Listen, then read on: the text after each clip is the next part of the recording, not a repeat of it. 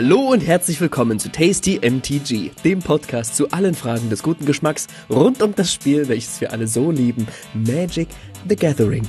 Mein Name ist Geis. Und ich bin Martin. Ravnica, Stadt der Gilden. Pa! Was klingen soll wie die kuschelige Ansammlung von kleinen Handwerkern und hart arbeitenden Leuten, ist in Wirklichkeit ein großer Moloch voller Misstrauen, Verrat und Mord. Und ich rede hier nicht von dem Gemetzel, das die Phyrexianer angerichtet haben, nicht von sinnloser Gewalt, sondern von den feinen Nadelstichen präziser Morde, die bis in die höchsten Kreise dieser feinen Gesellschaft führen. Waren die Morde auf Karl of Manor wirklich erst der Anfang oder reichen die Wurzeln dieser ganzen Geschichte tiefer? Werft mit uns einen Blick hinter die Fassade der Partys und des Freudentaumels nach dem überstandenen Krieg, denn längst walten hier erneut Kräfte, die jenseits von Einigkeit und aufopferndem Miteinander liegen.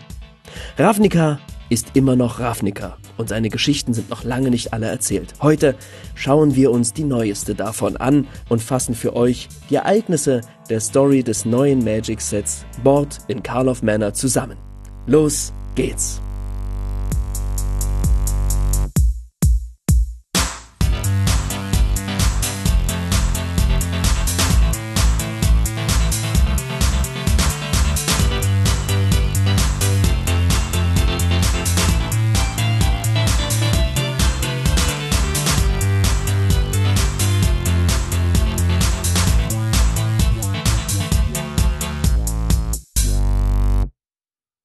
Ja, hallo Guys.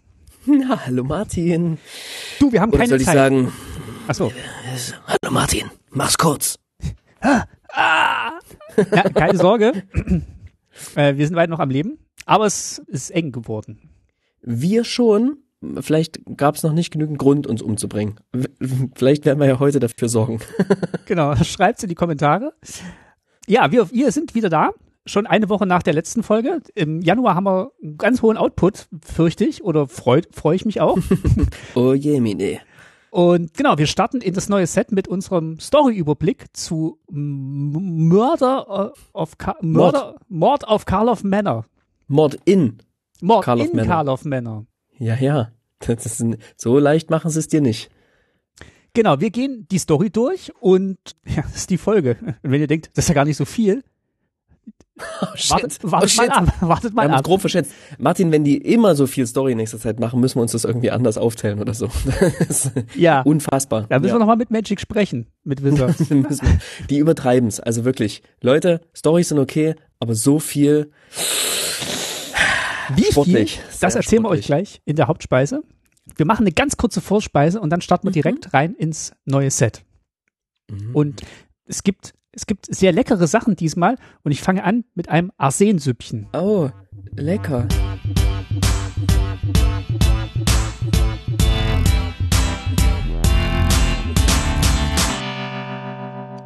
Ist nicht so subtil, aber ist so ein klassisches, so ein klassischer Gift, so ein klassisches Gift, was in so Krimis vorkommt. So eine klassische Suppe. So eine klassische Suppe. Wenn, wenn alle plötzlich nur noch Detektive dort sind und mit so einem Schlapphut durch die Gegend laufen und Ja, oh, ist- sich gegenseitig über die Schulter schauen. Nee. Wir haben, wir haben so viel auszupacken in dieser Folge. Inhalt der Ja. Geschichte. Ja, genau. So viel, dass wir vorab schon mal ein bisschen was auspacken, was wir eigentlich in unserer Set-Review-Folge auspacken sollten, denn Mord in Karl of Manor kommt mit einer ganzen Menge Produkte drumherum mit. Und eins wollen wir schon mal hier kurz teasern, damit wir es in der nächsten Folge nicht machen müssen. In der nächsten Folge teasern wir euch dann noch eins und noch eins. Es kommt später übrigens noch eins, was wir teasern, so. Aber es, Cluedo feiert 75 Jahre bestehen. Nee, wie sagt man das? Die, die erste, Ike- die erste? Cluedo-Filiale ist 75 Jahre alt. Geburtstag, genau. Jubiläum. Und wurde vor 75 Jahren quasi zum ersten Mal gedruckt. Ist ja mittlerweile auch eine IP von Hasbro. Und deswegen lag es hier auf der Hand, ein Crossover mit Magic zu machen. Und das heißt nicht, dass jetzt hier ein Cluedo-Spiel mit einer kleinen Jace-Figur rauskommt, die ermordet in der Mitte des Raumes liegt. Nein, wir haben quasi ein völlig neues Produkt, ohne Spielbrett, sondern nur mit Magic-Karten. Und das spielt man quasi wie eine Magic-Partie, aber es hat noch eine kleine Besonderheit, nämlich muss man nämlich tatsächlich herausfinden, wer den, ich glaube, Guildmage Bobby äh, umgebracht hat. Das habe ich Wirklich? gelesen irgendwo. Ja, ja, ich, Guildmate Bobby. Das, das ist das, was ich gelesen habe. genau. Ravnica Clue Edition heißt dieses Ding. Und ich bin ein bisschen verwirrt, weil, also in einigen Gegenden heißt, in einigen Gegenden heißt es Cluedo Edition und in Nordamerika heißt es Clue Edition. Also da sagt man offenbar noch Clue und in den anderen Gegenden Cluedo in Deutschland und im englischen und im britischen Raum, glaube ich, dann Cluedo. Cluedo. Was falsch klingt einfach. Nee, ich glaube, im, im, im britischen Englischen sagt man Cluedo. Aber bei uns sagt man Cli- Cluedo. Cliodo. Cluedo. Cluedo. Cliodo. In, in Deutschland sagt man, Ähm. glaube ich, Cluedo, oder? Ja, das hat man auf jeden Fall Cluedo. Definitiv. Ähm, genau. Und man kriegt quasi so ein Pack, da sind acht spezielle Cluedo-Booster drin, die beinhalten jeweils 20 Karten. Und man nimmt sich vor dem Spiel zwei von diesen Packs, öffnet die, mischt die zusammen, so wie man das von Jumpstart kennt. Und fängt dann an loszuspielen. Außerdem sind 21 Beweiskarten drin, unter denen quasi so Charaktere sind, die ermordet, äh, die, die die potenziellen Mörder sein könnten. Die Mordwaffen, alle außer die der Revolver, weil der nicht zur Magic-Welt passt, hat man sich entschlossen, den nicht mit dort reinzubringen und nicht mit auf eine Magic-Karte zu packen. Äh, muss, Und ich es kurz, gibt- muss ich kurz einhaken. Au- Auf New Ja. Capenna gab es aber hier diese Tommy Guns und da gab es doch hier so, so Schießwaffen, Ja, aber Schusswaffen. den Revolver wohl nicht und man hat sich wohl bewusst dagegen entschieden, weil es ein nicht sehr Magic-Flavor, wie sagt man, passt nicht zu Magic-Flavor. Ja, Haben sie also ich mein- gesagt im Stream. Ich meine, Schusswaffen sind jetzt eh nicht so ein schönes Spielzeug, aber es hat mich bloß gewundert, weil es auf New Capenna eben welche gab. Es hat mich da schon gewundert. Ja, die sahen, glaube ich, sehr danach aus, waren aber mit so Energie geladen. Ah ja, und das auf Ravnica nicht so. Da wäre es ein richtiger Revolver gewesen. Nee, hier sind nur die Charaktere energiegeladen. Ach so. Gut, okay. Okay. Und es Gut. gibt Länder und beziehungsweise Länderkarten, die die Räume darstellen. Die habt ihr bestimmt auch in den Spoilern schon gesehen. Die haben alle so Mhm. ein bisschen eine andere Schriftart und stellen halt die unterschiedlichen Räume des Cluedo-Spielbretts dar. Man hat auch so kleine äh, Schirme, mit denen man sich so, wo man so seine Sachen notieren kann vor sich, wie man das, wie man das eben so kennt. So ein kleines Notizbüchlein noch dabei. und halt so einen Umschlag, in dem quasi die drei Karten reingeschoben werden, die dann eben Täter, Tatwaffe oder Täterin und Raum darstellen. Und das gilt eben herauszufinden. Und beim Spielen kann man jetzt auf zwei Arten gewinnen. Entweder du gewinnst dadurch, dass du, dass alle anderen Detektive sozusagen tot sind. Also ich glaube, es gibt dann auch eine Lebenspunktezahl. Hundertprozentig habe ich die Regeln nicht hier, aber so eine grobe Beschreibung. Oder du gewinnst dadurch, dass du den Fall löst. Und immer wenn du Combat Damage austeilst, dann kannst du wieder quasi ein neues Stückchen Beweise bekommen. Und und das ist quasi so ein ja, stark interaktives Spiel. Ne? Ich glaube, es ist auch, man kann es zu zweit spielen, aber es ist für Gruppen von zwei bis fünf Leuten gemacht. Und ja, ich weiß nicht, ob man nur mit diesen Karten spielen kann oder ob man das auch einfach so zu einer Commander-Partie dazu packen kann. Ich bin nicht so ganz, ich bin nicht so ganz reingestiegen.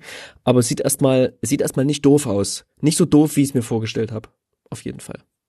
Ich Guildmage Bobby, ja. äh, Guildmage Body. Body habe ich gelesen mit Bobby. D. Ach, Body. Ach nee, lass es bitte Bobby sein. Wir, Bitte wir lass ihn uns Bobby nennen. wir nennen einfach ich will, dass er Bobby, heißt. Genau. Okay. Guildmage Body mit Doppel D, was ist denn das? Okay, verstehe ich vielleicht. Das- vielleicht ist eine Anspielung, die, die ich nicht verstehe, die dem, dem äh, aus Cluedo entspringt. Na, wegen Body, der, der, die Leiche. Ja, aber mit Doppel D. Ja. Okay. Der heißt ja nicht von That's it Geburt an. Leiche. Ja, Ja. Das, that's it. Und es gibt Ja. quasi Magic-Karten, wo die klassischen Charaktere des Cluedo-Spiels jetzt verewigt wurden als legendäre Kreaturen. Das heißt, potenziell kannst du dir jetzt um Senator Peacock ein monoblaues Commander-Deck bauen, wenn du das möchtest. Hm? Oder Commander Mustard. Kannst du dir ein Boros-Deck drumherum bauen. Ist so ein bisschen Universes Beyond meets Ja. Ra- Das ist ein bisschen Miet, Miet, was Hasbro sonst noch so macht. Ja, ge gefühlt hat ja Hasbro auch nur zwei Spiele, ne? Monopoly und Cluedo. Ähm, Und noch ein paar andere. Aber, pff, Looping, Looping Louis noch, glaube ich. aber die werden halt jedes Jahr in allen IPs, die gerade aktuell sind, aufgelegt und dieses Jahr geht's los mit Cluedo. Mit, mit Ja. Ja. Ich finde es erstmal, ich finde es erstmal witzig, dass sie das, Es dass sie ein Crossover ja. machen und die haben sich ja echt hingesetzt und was Neues ausgedacht. Es ist jetzt wirklich nicht das Cluedo Herr der Ringe Set. Weiß ich gar nicht, ob es das gibt oder ob das Sinn machen würde. Aber man kennt natürlich Monopoly Herr der Ringe und Monopoly Star Wars und Monopoly Super Mario und so weiter. Und hier scheinen sie offenbar ein neues Spiel erfunden zu haben, was gefühlt erstmal näher an Magic dran ist als an Cluedo, sondern lediglich eine schöne Komponente, die vielleicht auch uns in unseren Predictions erschienen sein könnte. Die, klö- die lösen wir dann nächstes, in der nächsten Folge auf, im Set-Review, die die beinhalten. Ich bin echt gespannt, wie sich das spielt oder ob das dann so diesen Arch Enemy oder Planescape, nee, nicht Planescape, wie heißt das? Plane Chase. Plane Chase Effekt hat, dass du das einmal ausprobierst, dann ganz nett findest und dann aber eigentlich nie sagst, hey, lass doch mal Commander in der Cluedo-Version spielen danach. Ja, das weiß ich auch nicht. Es wirkt ein bisschen verloren. Erstmal. Aber wer weiß. Aber wir müssen es ausprobieren. Vielleicht findet seine, vielleicht findet's ja, vielleicht ist es ja der, die Einstiegsdroge für Leute, die von Cluedo zu Magic kommen. Die, Ja. die noch nicht genug abgeschreckt sind von dem Wort Einstiegsdroge. okay, Gut. Hey, Ähm, lass es das die Vorspeise gewesen sein, es sei denn, du willst dem noch was hinzufügen. ich möchte dem nichts mehr hinzufügen. Ich möchte ganz viel der Story hinzufügen. Ähm, das denke ich auch. Genau, dann starten wir einfach die Hauptspeisen und erklären gleich, wie wir das, wie wir das machen in der Story-Berichterstattung. Ah, großartig. Darf ich das servieren?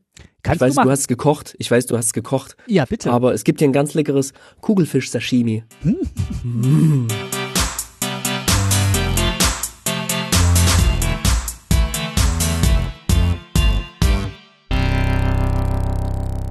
Ich gucke ja gerade alle Columbo-Folgen nach, weil Quatsch. Äh, doch. nicht. doch natürlich, weil äh, guter Freund, Warum? Warum? guter Freund und Warum? Podcaster-Kollege, der Patrick Lohmeier, der hat ein Buch geschrieben äh, über Columbo über jeden Fall. Und das äh, lese ich seit letztem Jahr und gucke parallel jede, jede Folge nach und äh, Ah, okay. reise da in allen Bibliotheken Berlins rum, um mir diese Staffeln auszuleihen. Ach, ist ja witzig, weil das gibt's nicht auf einem einschlägigen Streaming-Portal, oder was? Das gibt's auf keinem Streaming-Portal und das gibt's auch nicht in einer Bibliothek immer gleichzeitig alle, die ich gucken will. Also ich muss ja in der richtigen Reihenfolge gucken und dann gucke ich jetzt immer abends einen Fall und lese den nach. Und da gab's ja auch den einen, äh, wo der mit, mit Kugelfischgift ermordet wurde. Das ist eine Mission. Ja, Oh, nice. Oh, Columbo habe ich immer nur so mitgeguckt, habe ich immer bei Oma Mutti geguckt. das geschaut hat. immer bei Oma geguckt, habe ich sehr schöne Erinnerungen dran und ich bin jetzt in der neunten von zehn Staffeln und äh, hab's bald durch und dann ist das Sammelgebiet abgeschlossen und ich kann was anderes gucken. Aber dann habe ich wenigstens mal alle Folgen gesehen.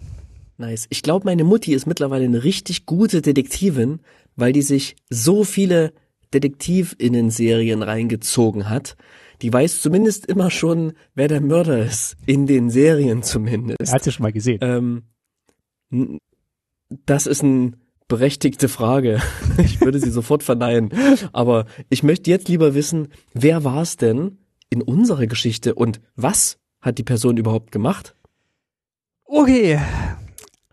Ich atme einmal tief durch, denn es gibt viel zu erzählen, denn es gab viel zu lesen. Ihr erinnert euch vielleicht, vor Weihnachten ist die erste Geschichte rausgekommen zum aktuellen Set, so als kleiner Appetitanreger für die Weihnachtstage. Und da dachte ich schon, ah, ist ja nett. Dann, dann strecken sie so ein bisschen und dann kam Folge 2 raus und Folge 3 so im neuen Jahr und Folge 4 dachte ich, ah ja, okay. Machen Sie mal wieder vier oder fünf Folgen. Kam Folge 6 raus. Dann dachte ich, ja, okay, gut. Äh, dann, kam, dann kam Folge 7. Dachte ich, okay, Sie hatten ja schon mal acht Folgen, also wahrscheinlich machen Sie jetzt acht. Dann kam Folge 9 raus und Folge 10. Und zum Zeitpunkt der Aufnahme habe ich jetzt nochmal nachgeguckt. Es ist bei den 10 geblieben. Also zehn Folgen hatten wir, glaube ich, lange nicht. Oder zehn Episoden von einer Webstory. Das ist schon eine veritable Krimi-Geschichte, die sie da aufgetischt haben. Und es wird noch eine elfte kommen, aber die kommt nicht einfach so. Die muss man sich erst noch freispielen. Da, da erzählen wir dann drüber, nachdem du durch die Story durch bist. Genau, vielleicht nochmal, wie wir wie ich da rangegangen bin. Ich habe tatsächlich auch mal versucht, nachdem du letztes Mal erzählt hast, du hast ja das da von, von so einem Text-to-Speech-Bot vorlesen lassen. Und die AI ist ja jetzt äh, überall und jeder Podcast muss was mit AI machen. Und ich dachte, ich teste das mal, ich lese mal die ersten zwei Geschichten und lass mir die von, von, von so einem Summarizer zusammenfassen. Mhm. Habe ich ausprobiert. Es hat direkt schon mal den ersten Mord nicht erkannt, als überhaupt ein relevantes Story-Element. Und dann dachte ich, gut, vielleicht lese ich es dann doch lieber selber und habe ich dann die zehn Geschichten selber gelesen. Und hatte auch sehr viel Spaß dabei, das kann ich auch vorab schon mal sagen. Also das ist eine der besseren und vielleicht sogar der besten Geschichten, die ich seit langem gelesen habe von Magic. Wow, Na, das ist eine Aussage auf jeden Fall. Du hast auch eine kleine Aufgabe in dieser Folge, von der ich gar nicht so richtig weiß, was das ist, weil es ist auch ein Mystery. ähm, genau, erzähl doch mal, wie, wie, wie wir uns das jetzt vielleicht aufteilen wollen in diesem Segment. Genau, du führst uns durch die wichtigsten Plotpoints hindurch und immer wenn eine Person auftrifft, auftritt, versuche ich erstmal kurz was zu der zu sagen, damit wir die einordnen können, was quasi vor der Story mit der passiert ist. Das habe ich für eine ganze Menge gemacht. Ich glaube, ich habe nicht alle erwischt, weil es sehr viele Personen sind, wie man das halt kennt bei diesen großen Whodunits.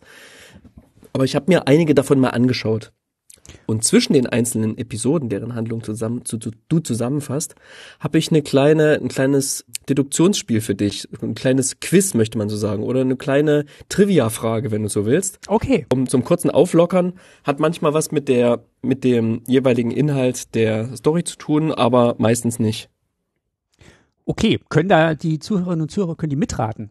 Die können natürlich ein bisschen mitraten, ja. Die können sogar Pause drücken und es losrecherchieren, wenn sie wollen. Okay. Dann vielleicht noch ein Vorabhinweis. Es gibt diese Geschichten nur auf Englisch und es gibt dafür aber auch wieder die Audio-Stories, also die, die Hörbuchedition. Und die gibt's diesmal endlich sogar als Podcast in dem offiziellen Magic des äh, Story Podcast. Das wechselt sich immer ab. Da wird immer eine Folge vorgelesen und dann wird darüber gesprochen in der nächsten Folge. Momentan sind sie, glaube ich, bei Folge zwei oder drei, also es kann sich noch ein bisschen ziehen. Mhm. Aber immerhin gibt's das jetzt als Podcast. Ähm, Konntest du genau. heraushören, ob das von Wizards gemacht wird? Es wirkte sehr professionell, aber ich konnte nicht erkennen, ob es einfach zwei Frauen sind, die einfach das aus ihrer Podcast Mission für sich erklärt nee, haben. Die sind tatsächlich äh, Wizards intern. Das haben sie in irgendeiner Folge mal gesagt, die früher okay. erschienen ist. Also wo dieser Podcast relaunched ist. Da haben die gesagt, dass die, ich weiß jetzt nicht genau, welche Position sie innehaben, aber die sind Angestellte von Wizards. Noch, okay. muss man ja sagen. Die sind auch rückblickend, ja. ne? Die haben ja auch Lost Caverns of Ixalan ja. und sowas gemacht alles. Ja. Das wurde gar nicht mit zu den Stories verlinkt, verknüpft. Und das scheint ja schon älter gewesen zu sein. Also dieser Podcast an sich ist schon ein bisschen älter. Den gibt's schon länger, ja. Den haben sie irgendwann mal gemacht und dann aber schlafen gelegt und dann haben sie mhm. den jetzt wieder mit den beiden Hosts, die jetzt machen, äh, wieder ja. auferstehen lassen. Also coole Sache auf jeden Fall. Ja. Äh, mhm. Coole Sache, leider nicht so schnell wie das Veröffentlichen der Stories auch ein bisschen verständlich, das ist ja auch einfach viel Stuff, viel Inhalt, aber kein Druck, Martin. Du, der wird, du wirst ja heute alles in einer Folge zusammenfassen und wir werden es noch sinnlos kommentieren, sinnvoll kommentieren. Genau. Und ich habe auch noch zwei, drei Fragen an die Hörerinnen und Hörer, weil manches mir auch nicht so richtig klar ist. Okay. Könnt ihr gerne kommentieren, wenn ich das, würde ich mich auch freuen. Wir fangen an mit Episode 1, die letztes Jahr schon erschienen ist. Ghosts of Our Past. Und du hast gerade schon gesagt, du sagst zu jedem Namen, der genannt wird, kannst du eine kleine Einführung machen da wirst du jetzt gleich richtig viel erzählen können, weil da werden schon mal alle handelnden Personen vorgestellt. Ähm, Vielleicht teilen wir uns ein bisschen auf. Okay. Also, es beginnt mit einem großen Fest auf Karlov Männer. Taser Karlov, und das wäre der erste Name, äh, hat eingeladen, um ein großes Fest zu feiern zum Ende der Invasion. Wer ist Taser Karlov? Genau, Taser Karlov ist, gehört der Orsov-Gilde an lange Zeit, ich hatte eigentlich gehofft, dass wir erst über Kaya sprechen, weil es knüpft jetzt so ein bisschen an Kaya an. Achso, wir können auch, ähm, ich kann auch noch einen Satz dazu sagen. Und Taser ja. hat Kaya an ihrer Seite, die so ein bisschen unfreiwillig bei diesem Fest ist, aber Taser hat sie gebeten, die Orsov haben ja viel so mit Schuld und Schulden gegen, haben ja viel mit Schulden zu tun und deswegen schuldet Kaya ihr jetzt, dass sie bei diesem Fest dabei ist. Denn Kaya war nicht während der Invasion auf Ravnica. Und deswegen sagt Taser, du musst jetzt bei mir sein und dieses Fest hier durchführen. So, wie stehen die beiden in welchem Verhältnis und äh, genau. was gibt's da zu feiern? Das ist ganz spannend. Also Kaya Kassir, die war ja, wir erinnern uns noch, ne, an andere, an anderer Front im Krieg gegen die Phyrexianer, hat ja auch schon vorher Teferi dabei geholfen, ähm, als Geist sozusagen durch Raum und Zeit zu schweben und hat dabei Kontakt zu ihm gehalten. Und als dann letztlich der Krieg ausbrach, war sie in Kamigawa und hat an der Seite von Kaito gekämpft. Da hat sie diverse Schlachten geführt und später dann, als sie auch den, auf Heliod, auf den completeden Heliod ge, getroffen ist, hat sie den getötet. Also die war, die war nicht unaktiv, aber hat halt nicht Ravnica und nicht die Orsov verteidigt. Und sie gehört ja den Orsov eigentlich an. Die war der Guildmaster oder die Guildmasterin. Ich weiß jetzt gerade nicht den, den deutschen Begriff dafür. Äh. Und Taser wollte das natürlich schon immer sein. Und es gab auch vorher schon immer wieder Spannungen Und jetzt, als Taser, äh, als Kaya weg war, während des Kriegsgeschehens, hat Taser sich quasi aufgeschwungen, selbst zum Guildmaster, und hat quasi diesen Platz eingenommen, den Kaya vorher hatte. Ganz spannende Geschichte, ganz spannend finde ich erstmal. Also es ist, die gehen da nicht ohne, da, da, also wenn man das weiß, dann ist da schon so ein gewisses Grund, eine gewisse Grundspannung. Kaya ist immer noch eine Planeswalkerin, wo ist quasi beim großen Entfunken, Desparking, quasi ist sie nicht betroffen worden und genau, kann immer noch von Plane zu Plane wandeln. Und dann haben wir Taser auf der anderen Seite, die, genau, nachdem Kaya quasi weggeschickt wurde von Ravnica, die sollte ja unter anderem quasi auf Mission, um Liliana zu töten, hat sich Taser wiederum diesen, diese freie Fläche genutzt, um sich so nach oben zu schwingen in den Rängen, im Ränkespiel um den, um den, die Herrschaft der Orsov. Hat sich zwischendrin auch mit Lazav verbündet, der ja der Mir, der die Mir-Gilde angehört. Und hat dann, ja, im Krieg Ravnica verteidigt, hatte Kontakt zu Geistern von Verstorbenen, die kurz bevor sie completed wurden quasi. Und unterstützte auch die Resistance mit Informationen und kämpfte mit denen, ja, genau, und setzte sich eben an die Spitze. Und jetzt ist sie diese Spitze. Sie haben den Krieg gewonnen, also ist es jetzt auch ihre Aufgabe, eine Party zu machen. Und da kommst du wieder ins Spiel. Genau. Ein Hinweis noch, Kaya ist nicht von Ravnica, obwohl man manchmal so ein bisschen den Eindruck bekommt, weil alle so von ihr erwarten, dass sie hätte da sein müssen bei der Invasion, aber die ist von einem Plane, die wir noch gar nicht besucht haben, die ist von Tolvada. Ah, okay. Da muss ich nochmal nachlesen, warum sie dann in Ravnica das so weit nach oben geschafft hat. Na, Aber, ich meine, ähm, hat, hat sie nicht die, den, den Ghost Council umgebracht oder irgendjemand aus dem Ghost Council umgebracht und dann hat sie aber als Verpflicht bekommen, so jetzt bist du die neue Guildmeisterin, weil du die Geister Ah ja, ich umgebracht glaube hast. sowas. Ich glaube Ja, irgend ich so, weil sie ist ja Geisterjägerin. Who you gonna call? Naja, aber, So. aber spannende, spannendes Verhältnis zwischen den beiden auf jeden Fall. Genau. Und so ein bisschen widerwillig ist Kai jetzt eben bei diesem Fest von Taser dabei. Eingeladen sind alle Gilden, die Rang und Namen haben und überhaupt auf Ravnica existieren. Es fehlt tatsächlich der von dir angesprochene Lazav und es fehlt auch die Golgari-Anführerin F- Vraska. Isoni. Ach, Raska. Ja, Ja, stimmt, die ist oder- ja mit Jace noch gone rogue. Genau, also offiziell ist es noch Vraska, aber wir werden sehen, Isoni spielt tatsächlich auch eine Rolle. Die kennt ihr vielleicht auch von der einen oder anderen Karte. So, ansonsten sind alle Vertreter von allen Gilden da. Ich lasse mal eine neue Person noch aus und fang mal an mit Levinia. Wer ist Levinia? Ah, Lavinia. Siehst du, hast schon eine, eine Schwachstelle getroffen. Lavinia, warte, jetzt muss ich improvisieren. Azorius-Gilde? Ähm, Ja. Ist, ist, hat so ein bisschen auch so eine Detektivrolle eine Zeit lang gehabt, ne? Oder hat so ein paar Karten, die habe ich nämlich in meinem Drei-Fragezeichen-Deck, wo sie auf jeden Fall ist auch eine der höheren. Und ist sie die, die Gildenmeisterin? Ich glaube, sie ist die Gildenmeisterin, genau. Ja. Ähm, Dann ist es das, was ich gerade weiß. Genau, mehr, mehr muss man, glaube ich, auch nicht sagen. Rahl, der Anführer der Isit, ist nicht da. Der fehlt auch auf dem Fest. Also es fehlen tatsächlich drei Gildenanführer auf diesem Fest. Der ist aber wohl in der Nähe. Also der kommt später noch. Kleiner Spoiler, der ist da. So, dann haben wir Tolsimir ist da. Wer ist Tolsimir? Keine Ahnung. Ich Tolsimir weiß, wer Tolsimir ist, aber ich könnte gerade nicht so viel zu ihm sagen. äh, ist äh, einfach einer von der Celestia-Gilde, auch ziemlich weit oben, aber nicht der Anführer der Gilde, würde ich sagen. So wie es Ja. Tolsimir. Dann ist Judith da.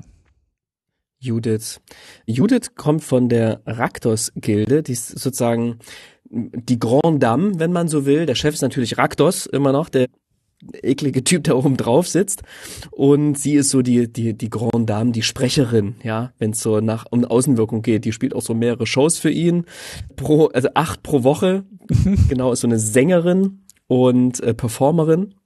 Hat im Phyrexianischen Krieg natürlich auch auf Seiten der, der Resistance gekämpft und ist natürlich, ja, was heißt natürlich, aber sie ist davon überzeugt, dass ihre Gilde eine neue Führung benötigt. Und ich glaube, damit meint sie sich selbst. Ja, das wird noch wichtig später. Mhm. Dann haben wir Tomic.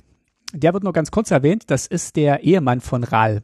Der ist, der, der arbeitet auch für die Orsov. Also der ist Genau, Orsov. der hatte mit Kaya, glaube ich, war der so ein bisschen am Start. Aber, Genau, weil sie ja auch ähm, Orsov ist. Der ist so, weiß nicht, rechte Hand von, von Kaya, aber ist eigentlich auch Genau. mit, mit Ral Zarek verheiratet. Ja. Dann am Buffet ist Krenko, den, den, den, der Verbrecherkönig von Ravnica. Ja, der gehört aber keiner Gilde an Nee. tatsächlich. Das wusste ich auch nicht, aber genau. Und der hat natürlich auch gekämpft gegen die Phyrexianer. Ja, so richtig viel weiß man nicht, aber so außer dass er vom, vom Krieg auf jeden Fall aus dem, aus dem Krieg Profit geschlagen hat für sich. Ist ein gerissener Typ. Das stimmt. Goblin. Auch auf mehreren Karten. Dann haben wir Jarus von den Gruul. Das ist ein Centaur. Der hat irgendwie, der ist nicht so gut drauf, weil Aurelia, die kannst du gleich noch vorstellen, hat einen Gott der Gruul, den Gott Ansrak, haben sie gefangen genommen. Und deswegen ist er so ein bisschen, der ist so ein bisschen schlecht drauf. Aurelia habe ich gerade erwähnt. Das ist die Die Anführerin. Gildenmeisterin der Boros. Genau. Ist ein Engel. Genau. Ja, und hat auf jeden Fall auch mit, mitgeholfen, die Phyrexianer zurückzuschlagen. Ja, Boros sind so die Polizei, so ein bisschen auf. Also wenn, wenn, Definitiv. wenn, wenn die Azorius die, die Gerichte sind, dann sind die auch die, die Boros die Exekutive. die war auch ganz vorn dran, als es gegen die Phyrexianer ging. Ja, davon gehe ich aus bei Boros. Dann haben wir noch eine neue Partei hier im Spiel und zwar ist das Esrim. Das ist ein neuer, das ist ein neuer Charakter, ist ein Archon und der steht so eine Art FBI auf Ravnica vor. Das ist so eine neue, also so eine elfte Gilde, aber eigentlich ist es auch so ein bisschen Anhängsel von Azorius. Das ist so eine magische Detektei, die, die lösen Fälle. Warum auch nicht? Passt ja für dieses Hat man Set. von denen schon mal was gehört? Also äh, Ravnican Agency of Magicological Investigations. Ich habe die, ich habe davon noch nichts gehört. Ich habe auch von Esrim noch nichts gehört. Kurz Rami. Ach so, ja, nicht FBI, sondern Rami. Genau, die, die lösen, die lösen Fälle mit so Agents. Der Ja. ist, und und für die Agency arbeitet auch Kellen. Der ist so ein bisschen, der ist ja so ein bisschen in den letzten Sätzen so wie Benjamin Blümchen. Der hat in jeder Folge Das- hat er so einen neuen das- Beruf. Das hast du letzte Folge schon mal gesagt. Ich krieg das Bild nicht mehr aus dem Kopf raus von Benjamin Blümchen. So, ich habe neulich gehört Benjamin Blümchen oder musste ich leider hören und Benjamin Blümchen bei der bei der Müllabfuhr. Ich stelle mir Kellen immer vor, wie er bei der BSR arbeitet und irgendwie die Mülltonnen in durch die Gegend karrt. Ja. Das ist vielleicht auch so die einzige Schwäche von, von diesen Magic Stories und vielleicht auch von dieser Magic Story, dass immer nicht ausreichend genug erklärt wird, wie die handelnden Charaktere in diese Position gekommen werden. Das stört mich. Ist einfach schon da. Das stört mich seit seit äh, seit Tesseract hier Head Judge vom Inventors Fair auf Kaladesh war. Es wird nie erklärt, wie sie in diese Position gekommen sind. Da kann man doch mal eine Folge dafür opfern, um so eine Ja, kleine der Exposition. Kellen will halt rausfinden, was über sich und seinen Vater Das sagt Oko er ja auch, und ne, was er so und deswegen natürlich ist er ein Detektiv und da bietet sich's ja an. Aber der war doch gerade noch, war der, war der, war der Forscher, war der noch Indiana Jones auf Ixalan. Jetzt ist er Agent Ja. in Ravnica. Und der hat eben mitgeholfen, diesen Grulgott einzufangen. Der wird auch nochmal später wichtig. Mhm, mhm. So. Das, die, die unterhalten sich alle so ein bisschen und äh, machen so lustige One-Liner gegeneinander. Das ist eigentlich so das Ganze, was in Folge 1 passiert. Taser will mit Kaya was unter vier Augen besprechen. Das, äh, sie treffen sich dann auch auf einem Balkon und gerade als sie, als Taser sagen will, worum es geht, ertönt ein Schrei. Und damit. So muss man sich das vorstellen. Wir könnten auch noch mal ins Audiobook ein, reinhören, ob das dann auch so klingt. Und das war eigentlich schon Folge 1. Also es war mehr so eine Expositionsfolge. Man stellt alle mal alle Charaktere mal vor. Und genau, jetzt ist wohl auf diesem Karloff Männer ein schreckliches Ereignis passiert. Wir wissen noch nicht, ob es ein Mord ist, das erfahren wir erst in Folge 2. Okay. So, Folge 2. Monsters We Rätsel Became. Nummer eins. Ah ja, Entschuldigung, Entschuldigung. Kleines, kleines Zwischenrätsel. Ja, ja, ja, kleines ja. kurzes Zwischenrätsel. Und zwar, wir, wir nehmen ja dieses Mal auf, da gibt's auch schon ein paar Spoiler und schon ein paar Karten zu sehen. Und schaut euch doch mal die Karte an, Taser Opulent Oligarch. Muss ich das jetzt Ähm, auch machen? Das musst du auch machen, genau. Ja. Schaut euch die Karte mal genau an. Denn im Hintergrund dieser Karte Mhm. kann man in der Illustration Porträts, gemalte Porträts erkennen. Und hier ist die Frage, welches Porträt, welcher bekannten Magic-Figur hängt dort? Es sind zwei, aber ich glaube, das zweite ist wirklich super schwer zu erkennen, aber das eine könnte man tatsächlich erkennen. Was hängt? Ah ja, oh. Ich habe eins erkannt. Beschreib's, beschreib's und löse es gern. Die alle können ja Pause drücken und du sagst die Lösung einfach. Das ist äh, Liliana und zwar die Amonkhet Liliana. Richtig. Liliana Death Majesty. Und äh, darunter siehst du, da hängt noch ein Bild. Ist nochmal das ist Taser. das so Ist- Geisterschlauer, Schau- Geisterschleiern zu sehen. Und da ist zu sehen Ist ähm, der Scion of Opulence. Ah. Genau, das ist eine andere, ich glaube, es ist eine andere Taser, ich bin mir aber nicht ganz, bin mir nicht ganz sicher. Aber doch sieht so aus wie Taser. Auch ein Gemälde von Chris Rallis. Also Chris Rallis hat quasi in der Illustration für die neue Taser in den Hintergrund zwei seiner eigenen Magic-Illustrationen als Porträts an die Wand gehangen. Sehr schön, das habe ich gar nicht gewusst. Gut, jetzt bist du wieder dran. Ah nee, das ist, doch von, das ist von Crimson Wow, dann kann es nicht Taser sein, oder? Dann ist es eine Vampirin. Ja, der Kopfschmuck kommt mir irgendwie so sehr Ja. ähm, Okay. Taser-mäßig vor. Pfiffig. Aber das ist, nee, es ist keine Taser, es ist eine Vampirin auf jeden Fall, die abgebildet ist. Ja, sorry. Okay, das ist schön. Habe ich nicht gesehen. Dankeschön. So, zweite Episode, Monsters We Became. So, der Schrei ist ertönt und jetzt stürzen natürlich alle zu diesem, zu diesem Ort. Und hauptsächlich erstmal Taser, Kaya und Esrim, der ja der Chefermittler ist von der Agency. So, die kommen jetzt zu dieser Tür, ist ein kleiner Nebenraum, die Tür ist verschlossen, keiner kommt rein. So, Esrim bricht die Tür auf, weil es ist ein großer Archon und drinne sieht Kaya eine tote Murfolk und zwar hat's dahin gerafft Zegana. Zegana von den Simic liegt aufgebaut War auf die Gildenmasterin? ja, eine von beiden, glaube ich, wenn ich richtig weiß, weil Kaya schickt nach Vanifar, was wohl die zweite Gildenmeisterin ist. Ich glaube, die haben sich das geteilt. Oder waren zumindest. Nee, die wurde abgelöst durch Vanifar tatsächlich und Ah, hatte okay. deswegen auch Konflikte, hatte deswegen auch Konflikte mit mit Vanifar gehabt. Genau und die jetzt muss ich kurz überlegen, die haben halt die haben gemeinsam gekämpft, also während des Phyrexianischen Krieges waren sie sehr geeint und haben gemeinsam gekämpft. Da hat man kurz die, die den Zwist vergessen, haben sie ähm, zwischen sich und haben gemeinsam gegen die Phyrexianer gekämpft. Und wie das jetzt der Fall ist oder was da jetzt los ist, weiß man nicht so genau. Man weiß noch, Segana hat mit dem phyrexianischen Öl herumexperimentiert Mhm. so, und wollte herausfinden, ob es nicht so eine Art Gegenmittel gibt oder so eine Immunisierung gegen dieses Öl. Und ich glaube, die hat sogar noch bis zuletzt mit diesem herumexperimentiert. Genau. Genau. Ja, Segana ist tot und wer schlägt auf? Noch, äh, kommt gleich. Ähm, so. erstmal schlagen natürlich die übrigen Verdächtigen auf. Also Esrim kommt und Aurelia kommt und Lavinia kommt und die streiten sich jetzt ein bisschen über die Zuständigkeiten, ob jetzt hier die, die Polizei ermitteln darf, ob die Gerichte jetzt schon dran sind oder ob die Agency das jetzt ermitteln darf. Und da liegen, da sind sie jetzt alle so ein bisschen unschlüssig. Auf jeden Fall stellen sie alle fest, Zegana liegt aufgebahrt auf einem Haufen Mäntel und wie in so eine Pose gebracht. Und hat noch so als, als, als Dreingabe noch so eine, so eine schwarze Blume in der Hand. Also es wirkt tatsächlich wie so ein inszenierter Mord. Geht auch schnell die Gerüchte rum, ja, die Golgari und die Dimir sind ja nicht da und Judith ist auch vor dem Mord verschwunden was, was ist hier passiert? So. Und jetzt streiten sie so ein bisschen über die Zuständigkeiten. Und dann tritt jemand auf den Plan, den ich auch noch nie erlebt habe, aber der eine sehr große Rolle hat gleich in diesem, in dieser ganzen Geschichte. Und das ist Alquist Proft. Gesundheit. Nee. Ja. Alquist Proft ist, der war, hat ursprünglich den Azorius angehört und ist jetzt vor allem ein Teil dieser Ravnican Agency of Magicological Investigations und ist, ein ist ein ziemlich blauer Typ, möchte ich sagen. Also blau im Sinne von Magic natürlich. Das ist so ein, wie so ein erwachsen gewordener Jace, erinnert der mich irgendwie, mit einem britischen Akzent, der, der sehr viel, der sehr viel von Sherlock Holmes hat, aber dem, der, der reinszenierten neuen Version von Sherlock Holmes. Ich finde, der hat auch ein bisschen was von Hercule Poirot. Weil der Hat so, er? Ja, dafür kenne ich Hercule Poirot zu wenig oder nur aus den Filmen. Ja, der ist schon sehr, also der weiß schon, was er, was er kann. Gut, das kann äh, Sherlock Holmes auch.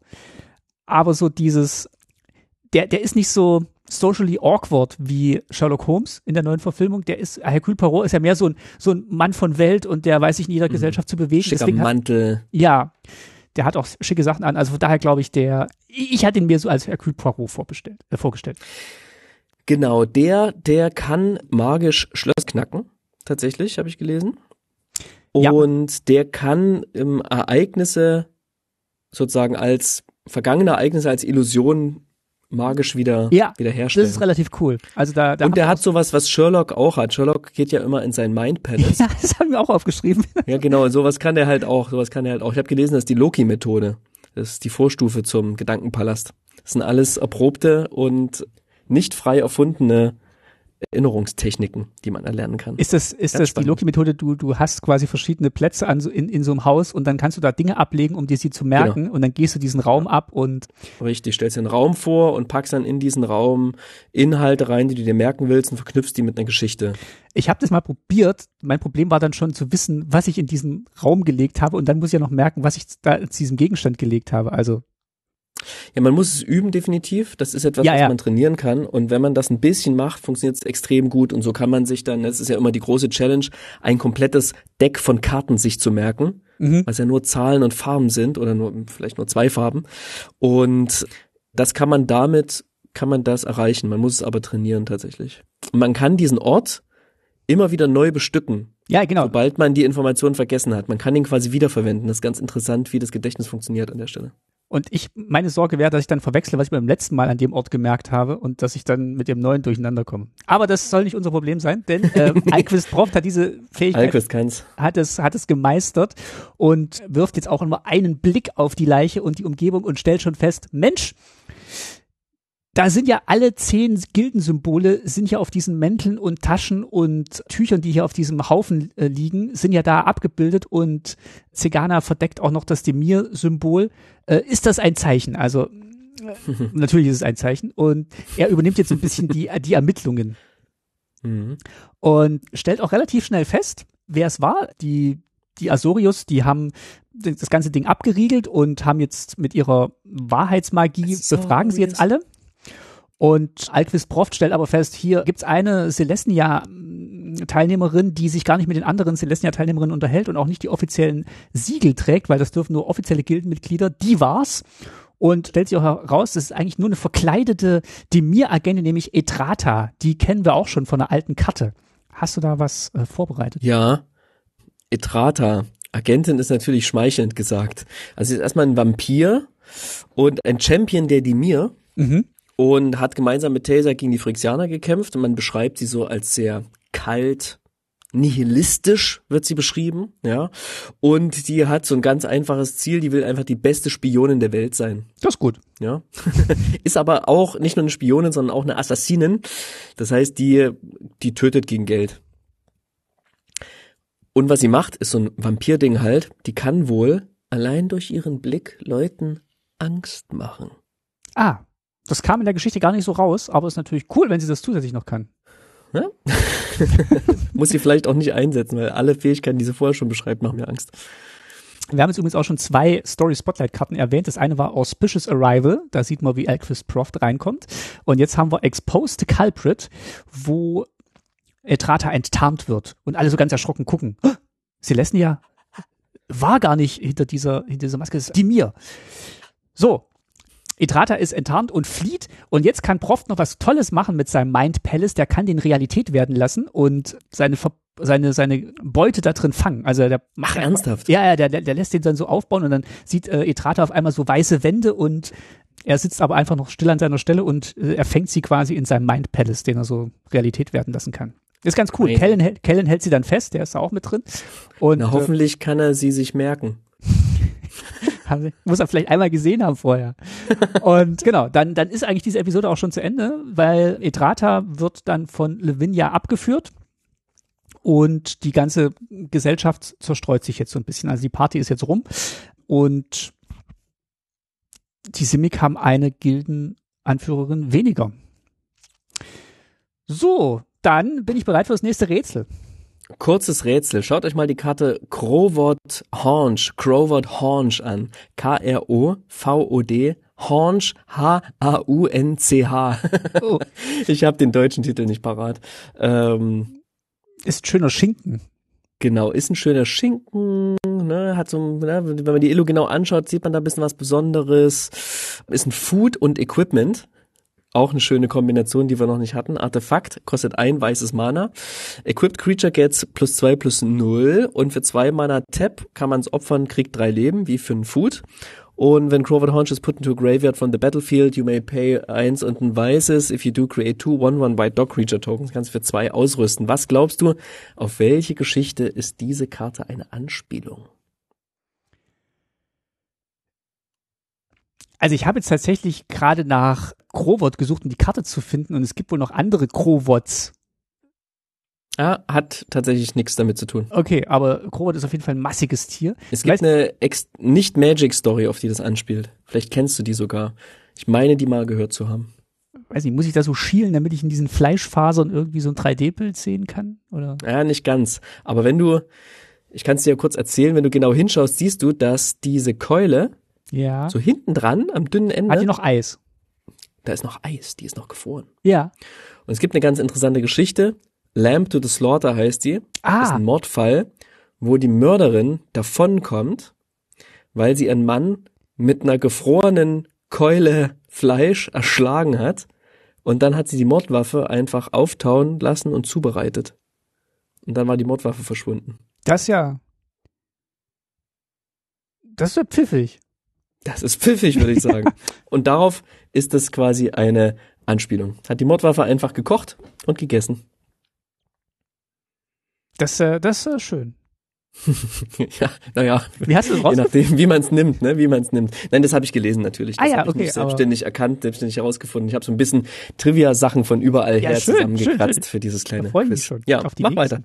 So, Episode 3, Shadows of Regret. Diese Titel haben alle nicht so richtig was zu sagen. Also kann ich schon mal sagen. Aber ich, ich lese trotzdem vor. so, jetzt nach diesem, nach diesem schrecklichen Mord wird so alles aufgeräumt und die Gerüchte fliegen durch Ravnica und Kaya und Tesa wollen sich in drei Tagen jetzt treffen, um über das zu sprechen, was Tesa Kaya eigentlich auf dem Balkon sagen wollte. Wer jetzt schon mal ein paar Krimis gesehen hat, weiß, wenn sich Leute vertagen, um was Wichtiges zu besprechen, klappt das in der Regel nicht. Ich sag gleich, was, was passiert. So, also Kaya nutzt jetzt diese drei Tage, stromert so ein bisschen durch die Stadt, es gibt viele Gerüchte. Kellen äh, spricht sie an und bringt sie zu Esrim. Und Esrim bittet sie, doch die Nachforschungen zu leiten, weil sie ja unabhängig ist, beziehungsweise als ehemalige Gildenmeisterin und Planeswalkerin so ein bisschen außen vor. Sie lehnt aber ab. Also relativ schnell lehnt sie ab. Sie denkt noch nicht mal lang drüber nach. Und ja, wir, wir springen dann zu Proft. Der spricht dann mit Etrata, die inzwischen im Gefängnis sitzt und mh, entlockt ihr die Information, dass sie sich gar nicht daran erinnert, diesen Mord begangen zu haben. Eigentlich sollte sie nur Augen und Ohren für die Dimir auf der Party sein. Und das nächste, was sie weiß, ist, sie hat Segana umgebracht. Jetzt ist Prof natürlich hellhörig geworden und will rausfinden, was wirklich passiert ist. Und macht einen Deal mit ihr. Er sagt, er lässt sie frei und sie hilft ihm dafür, den Fall zu lösen. Das ist jetzt nicht so ganz richtig, weil die Azorius natürlich dann sauer sein werden, wenn ihr Gefangener auf einmal weg ist oder ihre Gefangene. Aber sie machen das dann trotzdem. Die Karte, die dazu passt, ist It doesn't add up. Proft weiß nicht so richtig, wie das alles zusammenpasst, aber er hat, er hat Blut geleckt. So, inzwischen sind die drei Tage dann auch rum und Kaya wird zu Taser gebeten per Bote. Und als sie auf Karloff Manor ankommt, ist das Anwesen leer. Keine Bediensteten sind da. Es weht so ein komischer Wind durch das Haus und natürlich kommt es nicht mehr dazu, dass sie und Taser sprechen können, denn Taser ist tot, liegt tot in ihrem Arbeitszimmer und neben ihr liegt ein Zettel mit phyrexianischer Schrift. Da, da, da. Deswegen heißt das Set so. Den, ja genau, weil es mehr als ein Mord auf Karloff Manor ist. Hm, Im Deutschen heißt es nur Mord, im Englischen heißt Ja. Mörders.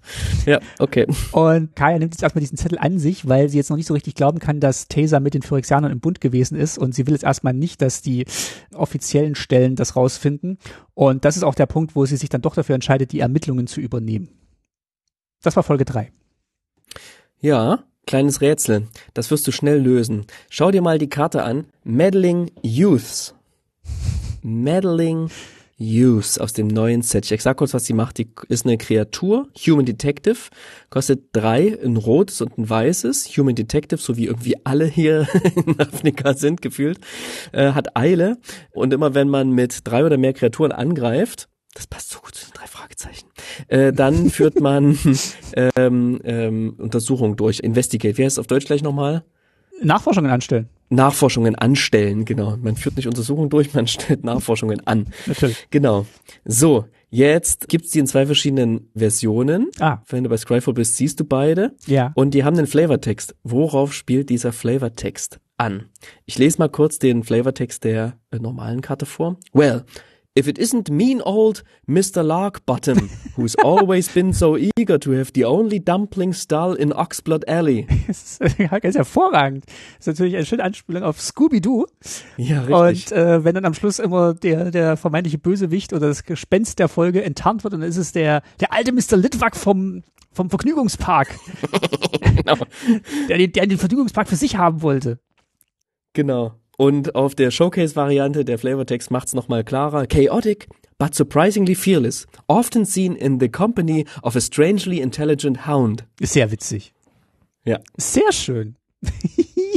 Okay, mach weiter. Okay, zurück zu unserem Fall. Folge 4, Folge 4, Justice Before Mercy. So, Kaya ist ja nicht nur Geistjägerin, die kann auch durch Sachen durchphasen und die kann mit Geistern sprechen und die beschwört jetzt erstmal, versucht den Geist von Taser zu beschwören, beschwört aber nur so einen Diener herbei. Der sagt, er hat hier niemanden gesehen und äh, sie erst die erste lebende Person, die sie hier gesehen hat, seit die ganze Dienerschaft äh, für den Abend entlassen wurde. Und ja, Taser ist jetzt in so einer Art wo, wo Sicherheitsseelenbunker. Das heißt, sie wird sich irgendwann wieder äh, zu erkennen geben, aber noch ist dieser Zeitpunkt nicht da. Es wäre auch zu einfach, wenn man jetzt einfach so diesen, die, die, das Mordopfer befragen könnte, wer es umgebracht Ja. hat. Da gibt es Ja. eine schöne Serie, Pushing Daisies, kann ich empfehlen, da, da, da geht Stimmt. das. Mhm. Und genau, inzwischen geht Kaya zu Esrim, der beauftragt sie jetzt offiziell mit dem Fall und gibt ihr auch gleich einen ersten Hinweis. Sie soll doch mal Judith von den Raktors befragen, weil die ist ja komischerweise kurz vor dem Mord verschwunden. Und Kellen begleitet sie. Also die zwei sind jetzt ein Ermittlerpaar und wir haben ein zweites Ermittlerpaar, das sind Proft und Etrata. Cool, das Pärchen finde ich ganz cool tatsächlich, Proft und Etrata. Die sind ganz cool, die haben auch, glaube ich, noch Mhm. eine Zukunft. Ja. Beim Rausgehen erklärt Kellen Kaya noch ein spezielles, einen speziellen Raum, ein spezielles Gebäude auf dem Campus der Agency. Und zwar gibt's da so ein so, so ein Beweismittelraum. Und äh, da ist alles drin gesichert, was sie so m, gefunden haben. Und da kann auch niemand rein. Da kann man auch nicht durchfacen. Das ist erstmal wichtig. Und außerdem erscheint noch A- Agroskos. Hast du, hast du zu dem was vorbereitet? Nein, tut mir leid. Die, das ist irgendwie so ein, das ist ein toter Boros-Nachforscher oder Ermittler und der ist jetzt von den Boros beauftragt, als Geist auch noch mit zu ermitteln. Ist so ein bisschen eine komische Figur in diesem ganzen, also die treffen den jetzt erst und sagt, ja, hallo, ich ermittle jetzt auch. Und äh, dann sagt die so, Ein gut, bisschen wie Huibu. und äh, ja, genau, und dann, dann gehen die aber ohne ihn erstmal weiter. Rasselkette. Dann gehen die erstmal ohne ihn zu den Raktors. So. Wir haben inzwischen auch noch zwei neue Karten, genau, It Doesn't Add Up und Deadly Complication, da sieht man den Mod von Taser nochmal. So, also Kaya und Kellen sind jetzt unterwegs zu den zu den Raktors. Genau, Kaya und Kellen sind unterwegs zu den Raktors und treffen dort Judith, die nicht so richtig hilfreich ist, aber trotzdem einen kleinen Tipp gibt und die eigentlich nur sagt, ja, hier, ähm, Taser und ich hatten eine kleine Meinungsverschiebenheit, aber es war eigentlich nichts Ernstes. Aber wenn ihr dem Fall auf die Spur kommen wollt, dann, dann schaut doch mal in den offiziellen Guildpakt rein, der in, bei den Celesten ja in dem Weltenbaum Vitogasi liegt. Da ist so das offizielle Regelwerk für Ravnica Mhm. Mhm. ist da hinterlegt, wie die Gilden miteinander umgehen sollen. Und lest doch mal danach, da kriegt ihr vielleicht einen Tipp. Wink, wink. So. Das war der Hinweis an der Stelle und das war Mhm. Folge 4. Okay, dann schauen wir uns nochmal die Karte von Alquist Proft nochmal genauer an. Und zwar gibt's eine neue Karte, Alquist Proft Master Sleuth. Schau dir die mal an. Ich erkläre mal kurz, was die macht. Das ist eine legendäre Kreatur, natürlich Human Detective, kostet eins, ein weißes und ein blaues für eine 3-3 Mythic. Der ist erstmal wachsam, logisch, logisch, natürlich ist er wachsam. Ah, sehr gut, sehr gut. Ähm, dann, wenn er ins Spiel kommt, führt er Nachforschungen, stellt er Nachforschungen an. Natürlich. Natürlich. Und jetzt hat er noch eine Fähigkeit. Und warum müsste ich danach auch natürlich sagen? Für X, weiß, blau, blau, tappen, in Hinweis opfern, ein Clue opfern, ziehst du X Karten und bekommst X Leben. Worauf spielt das an? Und ich sag dir, es steht da nicht aus Zufall, sondern es ist genau perfekt richtig. Er opfert einen Hinweis Mhm. und kriegt neue Informationen und Leben. Mhm.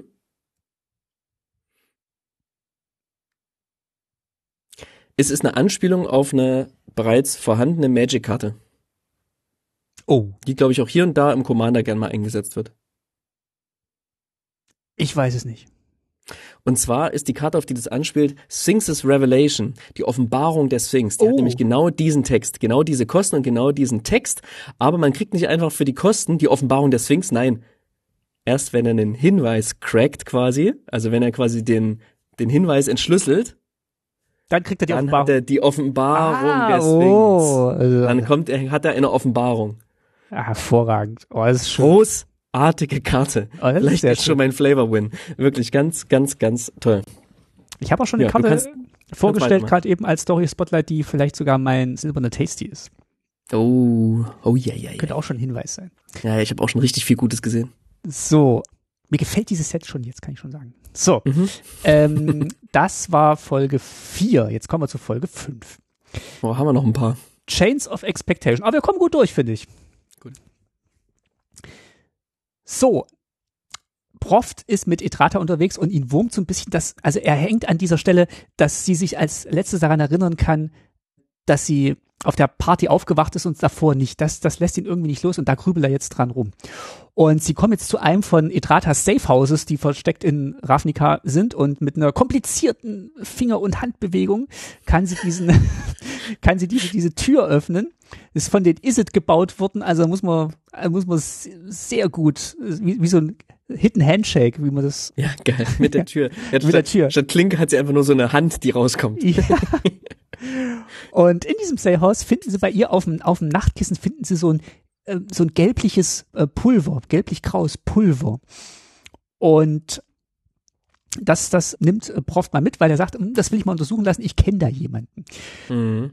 Während sie das Safehouse verlassen wollen, gibt es auf einmal einen Angriff auf Proft. Aus dem Hinterhalt greift jemand an und zwar ist es Massacre Girl, die tatsächlich so heißt. Ich dachte immer erst, die wird Nein. auch so angesprochen. Oh, weil die, Das- äh, weil Etrata und Massacre Girl kennen sich natürlich.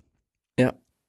Und ja, du hast was zu Massacre Girl. Ist das Massakermädel? Ja. Das hat einen Namen, aber den kennt niemand. Ah, okay. Die wird so genannt, aber es ist nicht ihr Name. Man, niemand weiß ihren Namen, die ist quasi unbenannt. Die gehört den Raktos an und ist eine Auftragsmörderin. Man weiß nicht viel und man vermutet, also die, die lässt sehr gern Blut spritzen, Blut, Blut spritzen, ein richtiger gory Character. Man vermutet, dass sie ihre Klinge vom Messer so chemisch quasi vorher behandelt, dass bei den Opfern umso mehr Blut aus der Wunde rausspritzt. Furchtbar. Ja, aber natürlich eine super interessante Karte und durch den Effekt, den sie hatte, als sie das erste Mal gedruckt wurde, ist die auch sehr gern gespielt Ja. und die hat schon so einen kleinen Kultstatus irgendwie. Ich glaube, die schlägt auch in so eine gewisse, gewisse Kerbe rein, die Magic auch sehr gern bedient. Ah, in, mein, Ich finde die auch cool. in meinem Sir Conrad-Deck. Sehr großartige Karte. Mhm. Genau, also die, die kennen sich und zum Glück kennen die sich, weil dadurch kann Etrata Massaker-Mädel überzeugen, Proft nicht umzubringen. Und sie hat eigentlich nur den Auftrag, ihn, ihn umzubringen, aber da, da- davon lässt sie jetzt mal ab, weil, weil die sich ja gut kennen. Es sollte einfach so als, als Warnung an die Agency dieser Mord an Proft kommuniziert werden, sich aus dem Gildenbusiness rauszuhalten und dass die Gilden das unter sich regeln können und jetzt nicht noch so einen Ermittler brauchen. Aber zum Glück war Etrata da und die beiden können weiter ermitteln.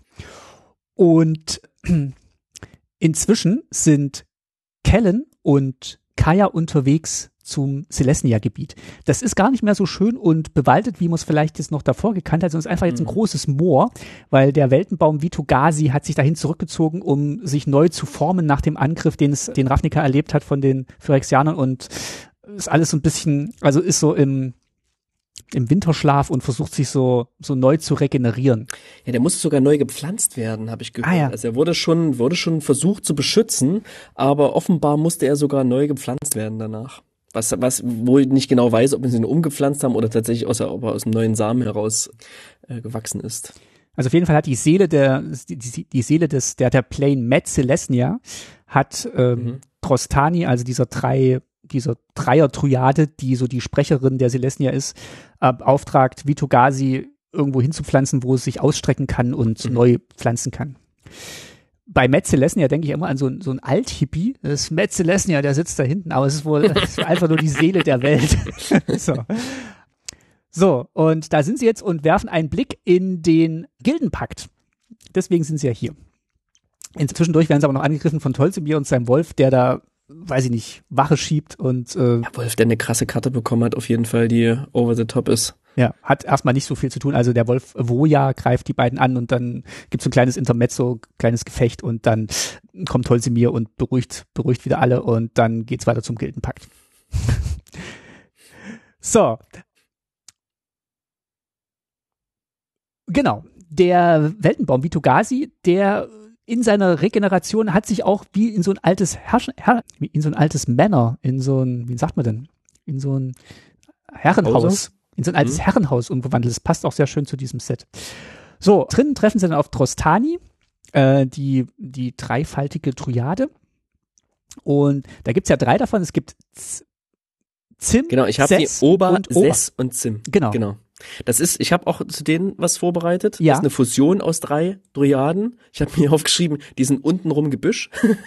Ja, also sie sind so die- ab der die- Hüfte oben menschlich, ne? Und unten wachsen die so zusammen und sind sie so mm, Äste, Zweige und werden dann so zu halb zum, zum Gewächs. Aber sind die dann Teil auch von Vitogasi, dem Weltenbaum, oder?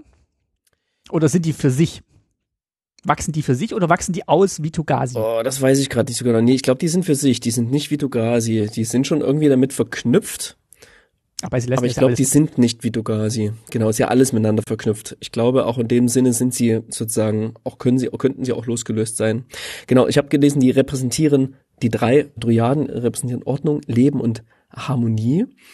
Und die haben ziemlich stark unter der Invasion gelitten, weil ja, genau, einfach die Phyrexianer alles Leben zerstören wollen und Celestia ja quasi ja repräsentiert das, das Leben an, an sich sozusagen, in all seinen kleinsten Formen.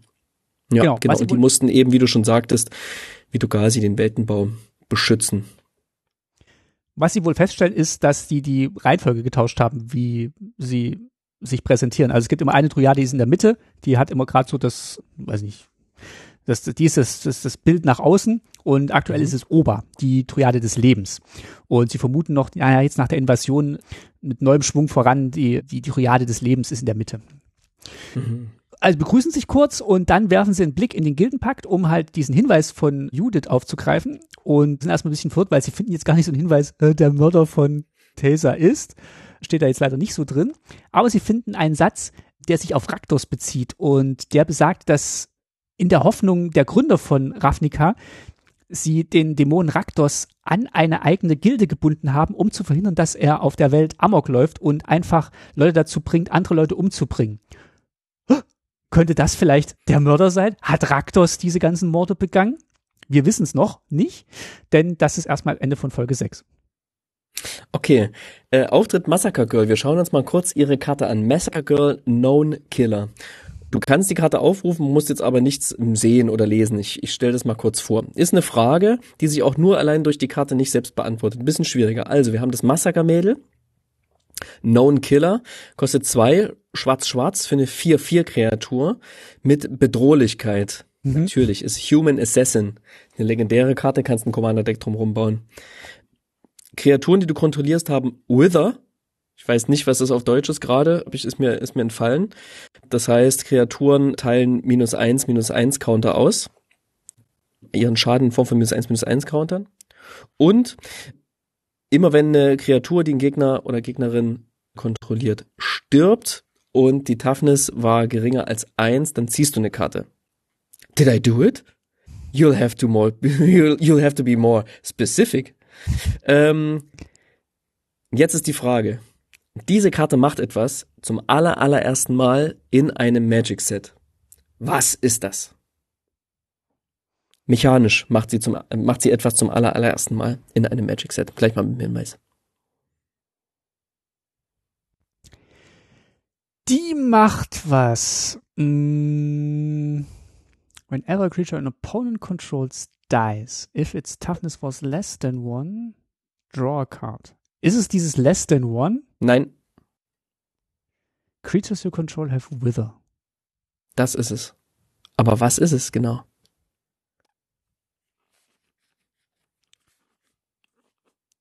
Creatures. Wither ist, wird natürlich hier benutzt, weil es eine ganz tolle Anspielung ist mit diesen minus eins, minus eins Marken, die ausgeteilt werden, auf ist die ursprüngliche Karte von, von, vom Massaker-Mädel, was nämlich allen Kreaturen minus eins, minus eins gibt. Ja. Und dann allen, die sterben, nochmal minus eins, minus eins oder in der Höhe. Ich weiß gerade nicht genau, aber so, ja genau, ist eine Anspielung darauf.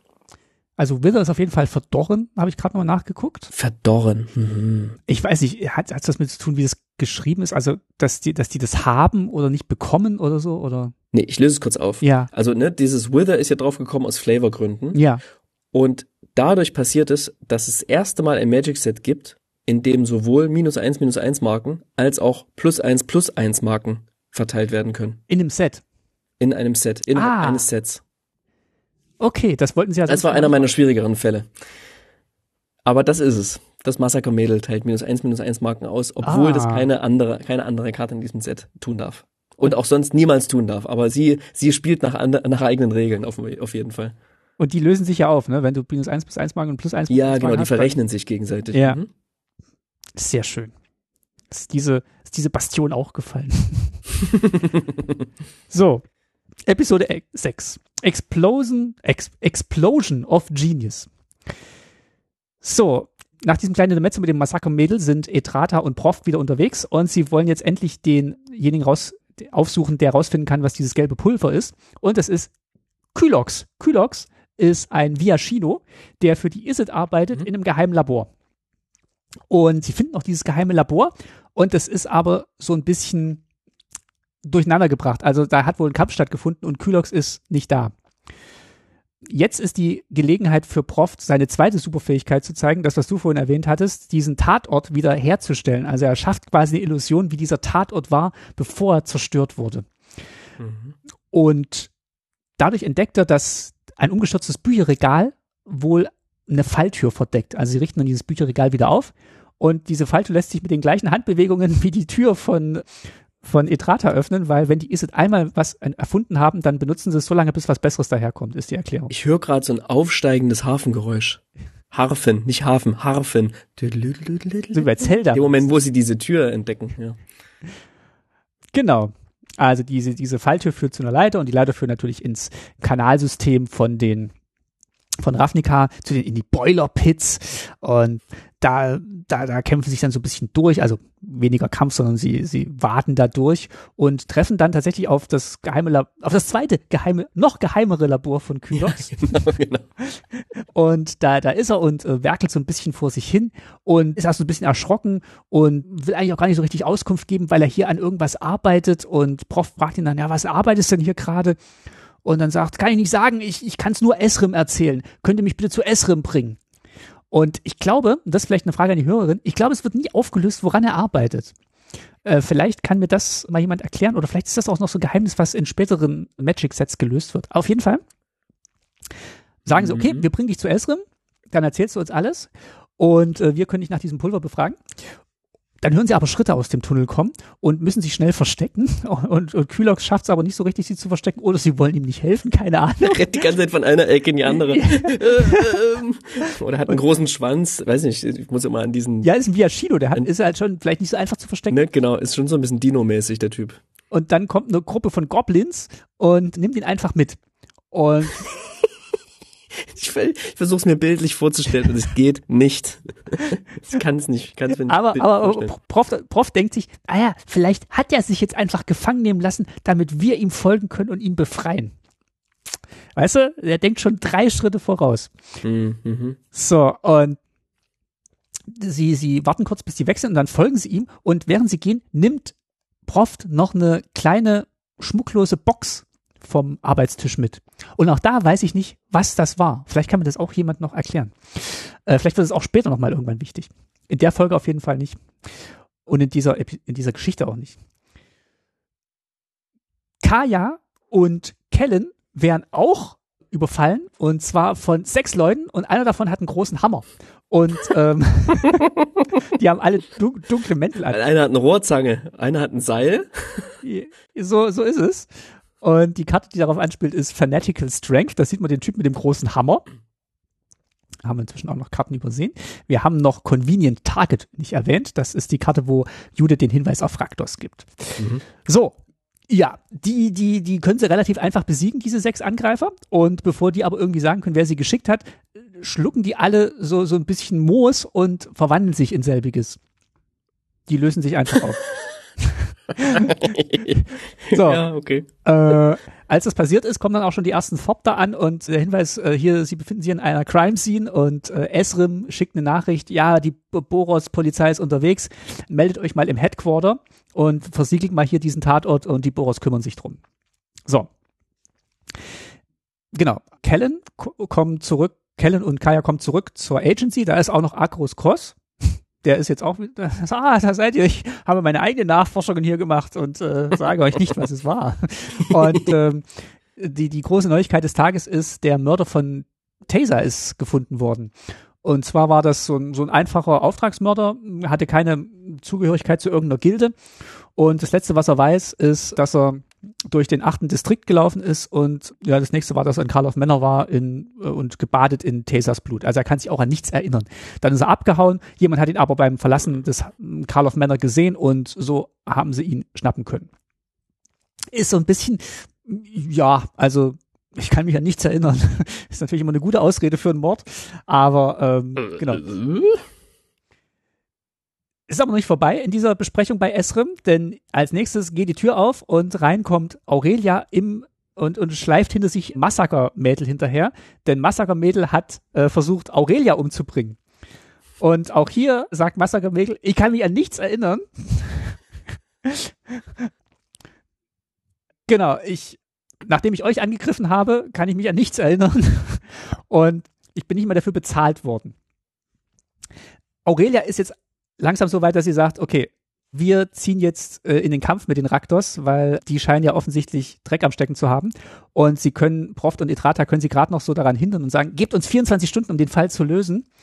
Und Aurelia sagt, okay, ihr habt die 24 Stunden, aber oh, Etrata, du bist frei. Wenn noch jemand von unseren Gefangenen befreit wird, dann gibt's aber Ärger. Also sie geht da relativ leicht drüber hinweg, fand ich. Ja. Aber lässt, oh ja. lässt, lässt es geschehen. Das Alquist, Alquist Charme. Nee, der ist ja gar nicht da. Das ist ja nur Kaya, so. und, Kaya und äh, Entschuldigung, Kaya und Kellen sind da. Entschuldigung, ich habe mich versprochen. Kellens Charme. Kellens Charme. Proft und Nitrata sind immer noch auf der Suche nach äh, Kylox. Die verfolgen quasi die Goblins und die bringen Kyrox zu Krenko. Und der sagt, anscheinend werden hier wichtige Leute in Ravnica bedroht. Kylox, erzähl mir alles, was du weißt warum er jetzt ausgerechnet Kylox gefangen nimmt, erschließt sich mir nicht so ganz. Mhm. Aber Etrata und Proft können die Situation relativ schnell klären, indem sie die Goblins ja, überwältigen. Und gerade in dem Moment, in dem Moment, wo sie Kylox befreien wollen, bricht quasi jemand in Arbeitskleidung durch das Fenster von Krenkos Büro und greift Krenko an, aber Kylox kommt in den Weg und es erwischt Kylox. Und Kylox ist äh, tot, kann jetzt leider nicht mehr das Pulver untersuchen. Und Proft hat die Vermutung, dass auch dieser Mörder wahrscheinlich nicht mehr weiß, warum er das getan hat. Und dieses, diese, diese Gehirnwäsche, die anscheinend auf Ravnica um sich greift, greift immer mehr um sich, wie er feststellt. Und er will jetzt rausfinden, wer das ist. Also weiterhin will er rausfinden, wer das ist. Das war Folge 6. Ja, hier wurden sehr, sehr viele Red Herrings gelegt. Mhm. Und es gibt die Karte Red Herring. Ja. Der rote Hering umschreibt natürlich etwas, was ich glaube im Deutschen wird, es einfach nur als falsche Fährte bezeichnet. Ja, das gibt's im Deutschen nicht. Genau, einfach so ein vermeintlicher Hinweis, der aber gar keiner ist, sondern ein, eben auf eine falsche Fährte führt. Der Red Herring ist ein Common Artefakt, ein Hinweis und Fisch, kostet eins und ein rotes für eine 2-2 Kreatur, hat Eile, greift in jedem Zug an, wenn möglich, und man kann ihn eben für zwei Mana opfern und eine Karte ziehen, ohne ihn zu tappen. In dem Fall.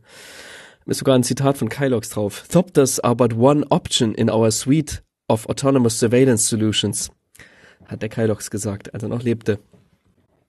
So, und diese Karte ist die zweite Karte überhaupt, die was tut. Oder was ist. Hast du, hast du, eine, hast du eine grobe Idee? Red Herring ist ein spezieller Titel. Ist ein Reprint, möchte ich sagen an der Stelle. Ist ein Reprint. Nee, es ist eigentlich kein Reprint. Und wie Die- macht meine Aussage Sinn? Das ist die zweite Karte, die, die irgendwas tut. Ja, die so eine Form von Reprint ist. Deren Name wurde schon mal in eine Magic-Karte vergeben. Ähm, hat das was mit Clu Aber die, Clu- diese Magic-Karte hat was gänzlich anderes gemacht. ist das mit Cluefish? Hat das was mit Cluefish zu tun? Nee, hat es, hat es nicht. Es gab schon mal einen Red Herring. Mhm. Eine Magic-Karte, die Red Herring hieß, hat aber was komplett anderes gemacht. Jetzt geht das ja eigentlich nicht innerhalb der Magic-Regeln. Haben wir zwei R geschrieben, oder was? Nee. nee. Also Herring wird sowieso mit zwei R geschrieben. ja, ich, ich dachte, vielleicht hat man die erste Karte ohne R geschrieben. Nee, okay. Was, was, was ist es? Also, das ist die zweite Karte, die eine von den, jetzt muss ich kurz, Mystery Booster Test Cards Ah! quasi reprintet sozusagen. Es gab schon mal ein Mystery Booster Quest Test Card und zwar Unquenchable Fury und davon gab es dann tatsächlich auch irgendwann eine schwarzrandige Unquenchable Fury und jetzt gibt's eben auch den Red Herring, der ebenfalls so eine Testkarte war und jetzt eine schwarzrandige Karte ist. Auch eine 2 Mana 2-2 Kreatur Fisch war, die aber eine blaue Fähigkeit hatte und was ganz anderes gemacht hat, aber hier jetzt auch in einem schwarzrandigen Magic-Karten-Set erschienen ist. Ich kenne ja Red Herring auch von Monkey Island. Das habe ich ja gespielt so mit 10, 11. Und da Mhm. hatte ich, da war ich doppelt gehandicapt, weil ich noch nicht so gut Englisch konnte und nicht wusste, was ein Red Herring ist. Und ich hatte auch einen Schwarz-Weiß-Monitor. Und jetzt dann kommst, du ja, dann kommst du ja an die Brücke, wo dieser Troll ist und der sagt, ich will etwas, das wichtig aussieht, aber zu nichts Nütze ist. Und du hast zu dem Zeitpunkt einen Fisch im Inventar, der rot ist, konnte ich aber nicht sehen, weil der Monitor schwarz-weiß war. Und ich wusste auch nicht, dass im Englischen ein Red Herring einfach was nütz, Nutzloses Mhm. ist, was in Krimis benutzt wird. Ich habe ihm dann einfach versucht, alles zu geben und beim Fisch hat er es genommen und ich habe den Gag nicht verstanden. Ja, naja. So, So, mach mal weiter. Folge- Noch vier Episoden haben wir. Äh, ja, das geht jetzt aber schnell. Los geht's. Folge 7. Rot Before Recovery. Wir sind wieder mit Kellen und Kaya im Agency Hauptquartier. Kellen bedient irgendwas, was wie so ein Computer aussieht. Äh, hat er auch so einen Stylus und da kann er seine ganzen Hinweise verwalten. Und Kaya ist jetzt auch nicht so richtig überzeugt, dass die Raktors dahinter sind. Es sieht so aus, als ob Judith ähm, Raktors anschwärzen will, damit sie an, in, an, an die Machtposition der Raktors-Gilde kommt. Also sie glauben, das ist eher tatsächlich ein Red Herring, diese Spur. Und in dem Moment gibt es auch einen großen Alarm und jemand ist wohl in die Asservatenkammer eingebrochen, die wir vorhin m, so am Rande beschrieben haben. Und der ehemals eingefangene Gruhlgott ist ausgebrochen. So ein Maulwurfsgott. Die Gruhl verehren nicht nur Wildschweine, sondern auch Maulwürfe, wie es aussieht. Und jetzt gibt es so einen kleinen Kampf und am Schluss fangen, äh, schaffen sie es aber mit so einer Asservatenkapsel, also ähnlich so wie die, wie die Ghostbusters, diesen, diesen Gott wieder einzufangen und ja, zu, zu containen in, in so einer Kapsel. Und jetzt wird nach Jarus geschickt, dem Gruul-Anführer, mh, weil der aber offensichtlich ja was damit zu tun hat, zu tun hat, diesen Gott freizulassen. Kaya ist sich aber nicht so sicher, dass die Gruul was damit zu tun haben. Agros Kos sagt jetzt auch, ah, ich war, in meinen Ermittlungen geht's auch super voran, ich muss mal kurz wohin. so. Und genau, der macht sich auf den Weg. So, nachdem die Kylox-Spur jetzt leider tot ist, müssen Proft und Etrata jemand anders finden, der dieses Pulver analysieren kann, was sie gefunden haben. Und da machen sie sich auf zu den Golgari, denn da kennen sie noch jemanden, und zwar Isoni. Willst du was zu Isoni sagen? E Izoni, wie sie tatsächlich im Englischen ausgesprochen wird. Izoni. Izoni ist ein Golgari-Champion. Die ist witzigerweise immun gegen jegliche Form von Drogen und womöglich sogar gegen die Phyresis von den Phyrexianern. Das weiß man aber nicht so genau. Also sie hat, deswegen vermutet man auch den phyrexianischen Krieg überlebt, im Unterschied zu sehr, sehr vielen anderen Golgari. Und die kontrolliert Insekten und, und Spinnen, so kann sie quasi mind controllen. Das ist das, was man über Izoni weiß. Genau, die besuchen jetzt nämlich besagte Isoni und die kann tatsächlich auch Hinweise geben.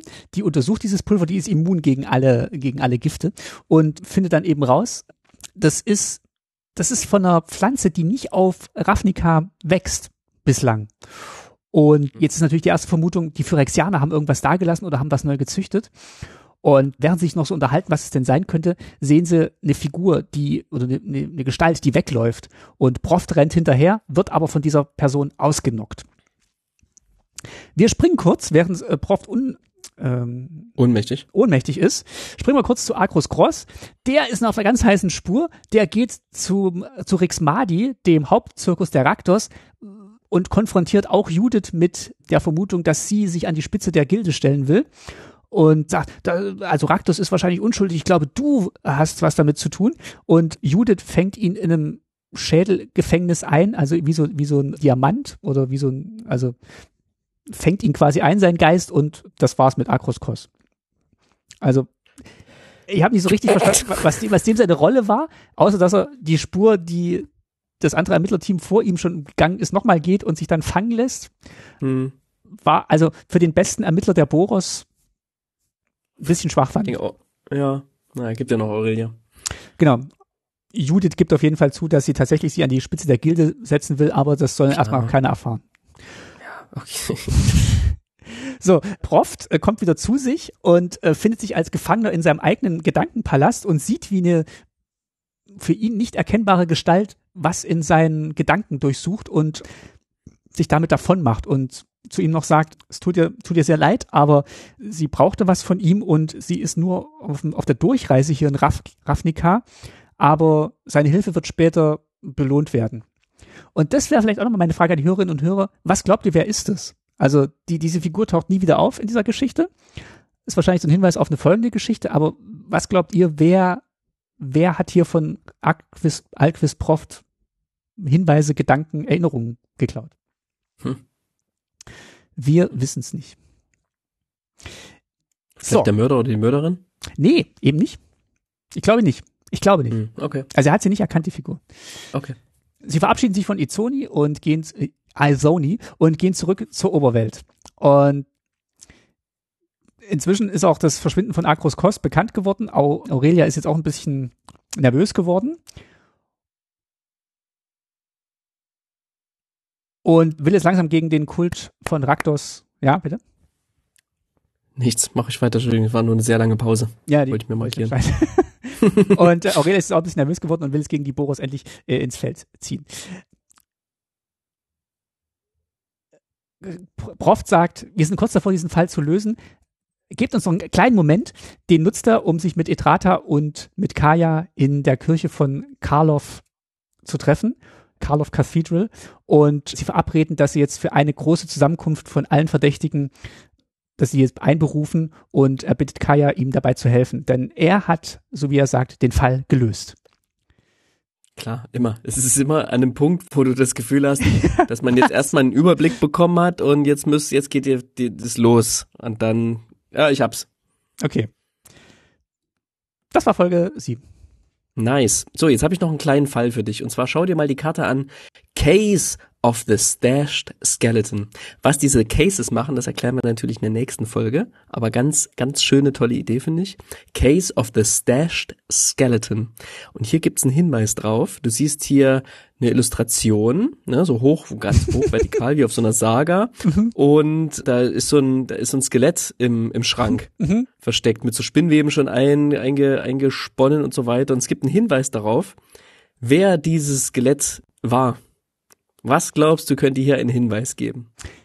Ich würde sagen, diese Jace-Marionette, die unten drunter liegt, ist das dieser, ist das dieser Raktos Guildmage oder dieser, Ja, genau. Richtig, Ja? Der Cult, Cult Guild Mage. Genau. ja, Aus, aus, aus einem der letzten Ravnica-Sets. Mhm. witzig. Das ist ja ganz Genau, da spielte er noch, spielte er noch mit dem, also ist ver- vermutet man, ne? Zumindest ist da die Ja. gleiche Puppe, aber es könnte ja schon sein. Er hat noch, er hat noch in der Hand so ein Bleirohr, Mhm. ne? Das klassische Bleirohr aus Cluedo quasi. Was ja auch, wofür uns ja auch eine Karte gibt. Wer weiß, wie das eine mit dem anderen zusammenhängt. Aber ja, unter, in seinem Schrank unten drunter, unter ihm quasi im Fach drunter, da liegt diese Jace-Puppe. Und ich dachte die ganze Zeit, na egal, das kommen wir ja später, was ich die ganze Zeit dachte. Ja, Ich, Jace ist immer, ist immer, Jace und Ruska sind immer verdächtig, finde ich. Selbst wenn sie nicht da sind. Jace ist immer verdächtig. So, Episode, Episode 8. Gods of Chaos. Kaya begrüßt jetzt, also sie laden alle nach Vitugasi ein, um in dieser, in diesem kleinen Herrenhaus, das der Baum gebildet hat, die finale Fallauflösung zu machen. So ganz klassisch, wie man es aus englischen Krimis kennt. Kaya ist so ein bisschen die, die Begrüßerin und nimmt alle im Empfang und alle kommen so ein bisschen widerwillig an. Judith kommt und Jarus kommt und ähm, Die kommen sogar, ja. Krass. Sie kommen alle. Benny, Benny Farr kommt als letzte, Ral kommt auch. Also sind eigentlich alle versammelt, die wir jetzt schon mal so gesehen haben und versammeln sich in Trostanis Sanktum, weil Trostani selber ja nicht so richtig mobil ist. Die, die muss da wachsen, wo, weiß ich, der Baum wächst. Deswegen treffen sie sich alle dort. Mhm. So, und jetzt sind natürlich alle unruhig, was, was hat das zu bedeuten? Und Proft sagt, okay, ich werde es gleich auflösen, ich muss aber noch davor mit euch allen einmal sprechen. Oder seid ihr damit einverstanden? Und wieder will Einzeln oder was? Hä? Einzeln, Einzeln? Ja. Einzelgespräch, ja. Er will jetzt nochmal mit jedem Einzelnen sprechen. Ähm, und äh, der, ich kann euch sagen, der, der Mörder ist mit uns im Raum. Aber vorher will ich noch mit allen sprechen. Ihr anderen, macht euch mal keine Sorgen. Ja. Wir fangen mal an und er nimmt als erstes Kaya mit. Und dann gehen sie in so einen kleinen Nebenraum und dann setzt er sich ihr so gegenüber, legt die Hände so gegeneinander und guckt sie an und sie guckt ihn an und denkt so, hm, und jetzt? Und dann sagt er, was machen wir jetzt? Und sagt er, jetzt warten wir. Und dann, dann sagt er, wir warten auf was? Und dann, dann warten sie tatsächlich so eine Weile. Und während sie da so sitzen und warten und nichts sagen, sehen sie auf einmal so an der Wand, wie aus der Wand so, so, ein, so, so ein Ast wächst und an dem Ast bildet sich so eine kleine Blume und die, die Blume blüht und bevor sie tatsächlich sich so öffnet und blühen kann, stülpt Prof so ein, so ein Glas drüber und schneidet die ab und sagt so, okay, jetzt haben wir alles, was wir brauchen, Fall ist gelöst. Ähm. Ah, geiler Typ. Ja, ist gut, ist gut. So, so, dann gehen sie nach draußen und sagt so, die anderen Gespräche brauchen wir jetzt alle nicht mehr, ist alles klar. so, Genau, jetzt fassen wir nochmal so zusammen, was denn so die einzelnen Mordversuche waren. Und sagt auch nochmal, okay, die Mörder, die wir, die dann immer so, so verdächtig waren, die waren immer von einer Gilde, die mit der anderen Gilde jeweils zu dem Clinch lag und es sah so aus, als sollte so ein bisschen Zwietracht zwischen den Gilden gesät werden. Und tatsächlich hat man erst äh, Judith ver verdächtigt, aber das, das war nicht so der Stil von, von Raktos und also von, von nicht der Gilde Raktos, sondern von Raktos dem Dämon. Und mhm. ähm, das glaubt er nicht so ganz. Und diese Blume ist eigentlich so das, worauf er gekommen ist. Und er sagt, die ist nicht phyrexianisch. Die ist aber was, was es auf Ravnica noch nicht gab und irgendwas hat die zum neuen Leben erschaffen.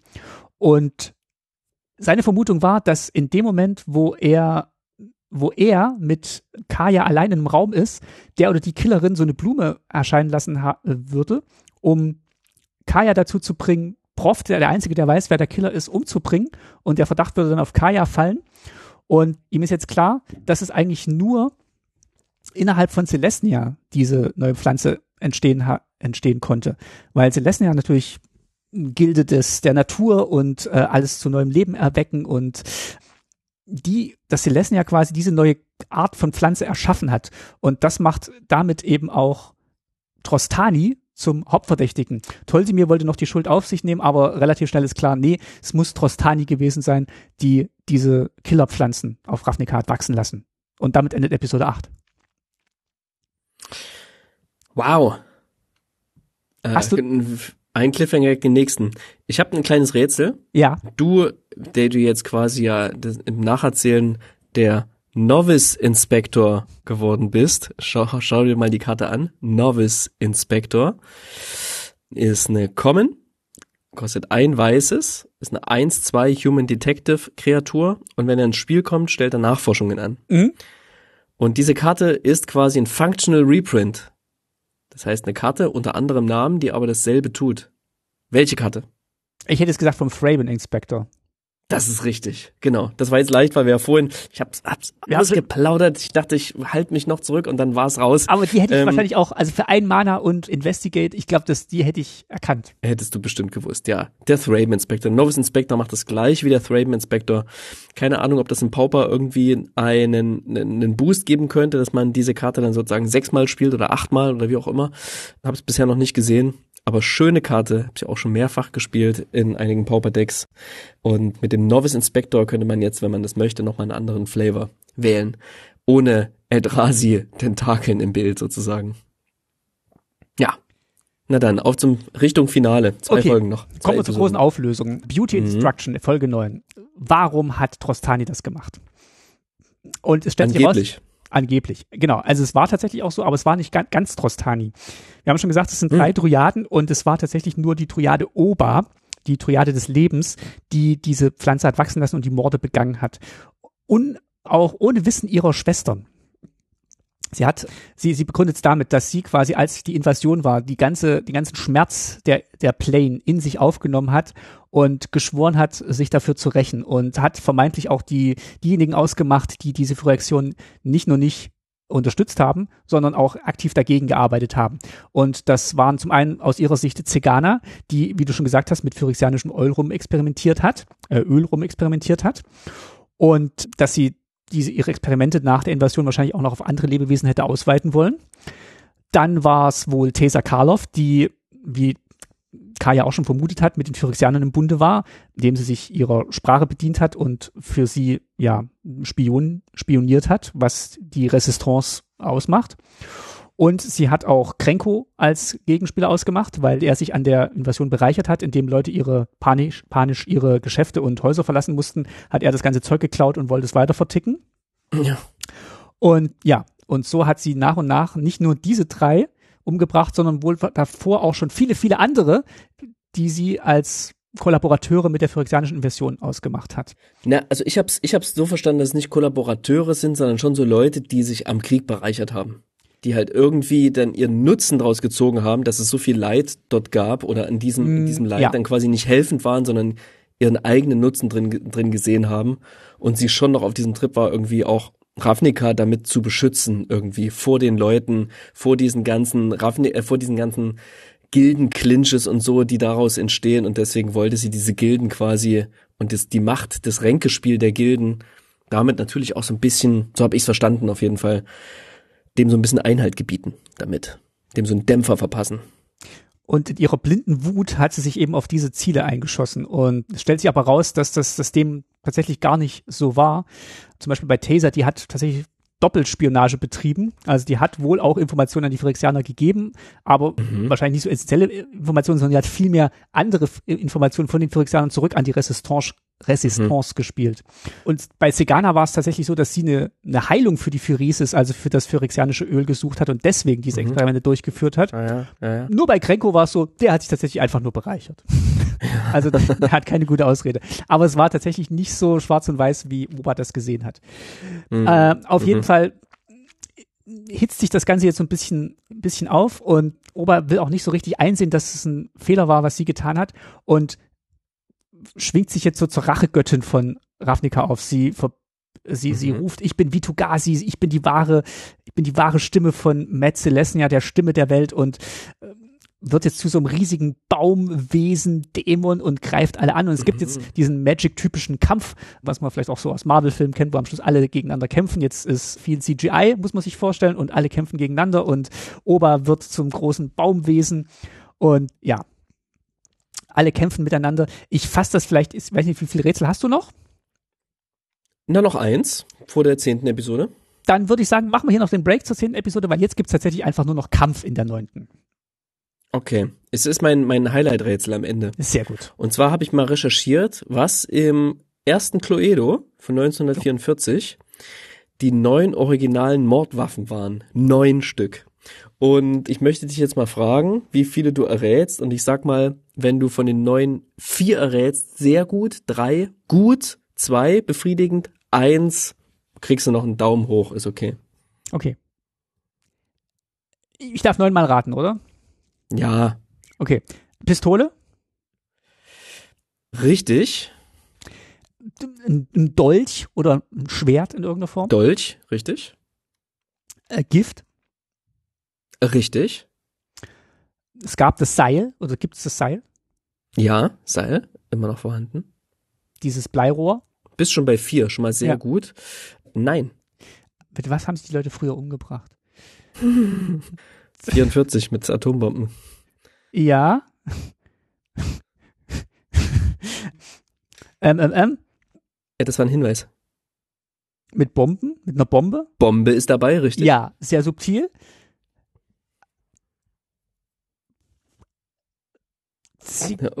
Okay, ich mach weiter. Ja. Es ist noch drin, ich glaube, vier fehlen noch. Eine Axt. Ja, okay.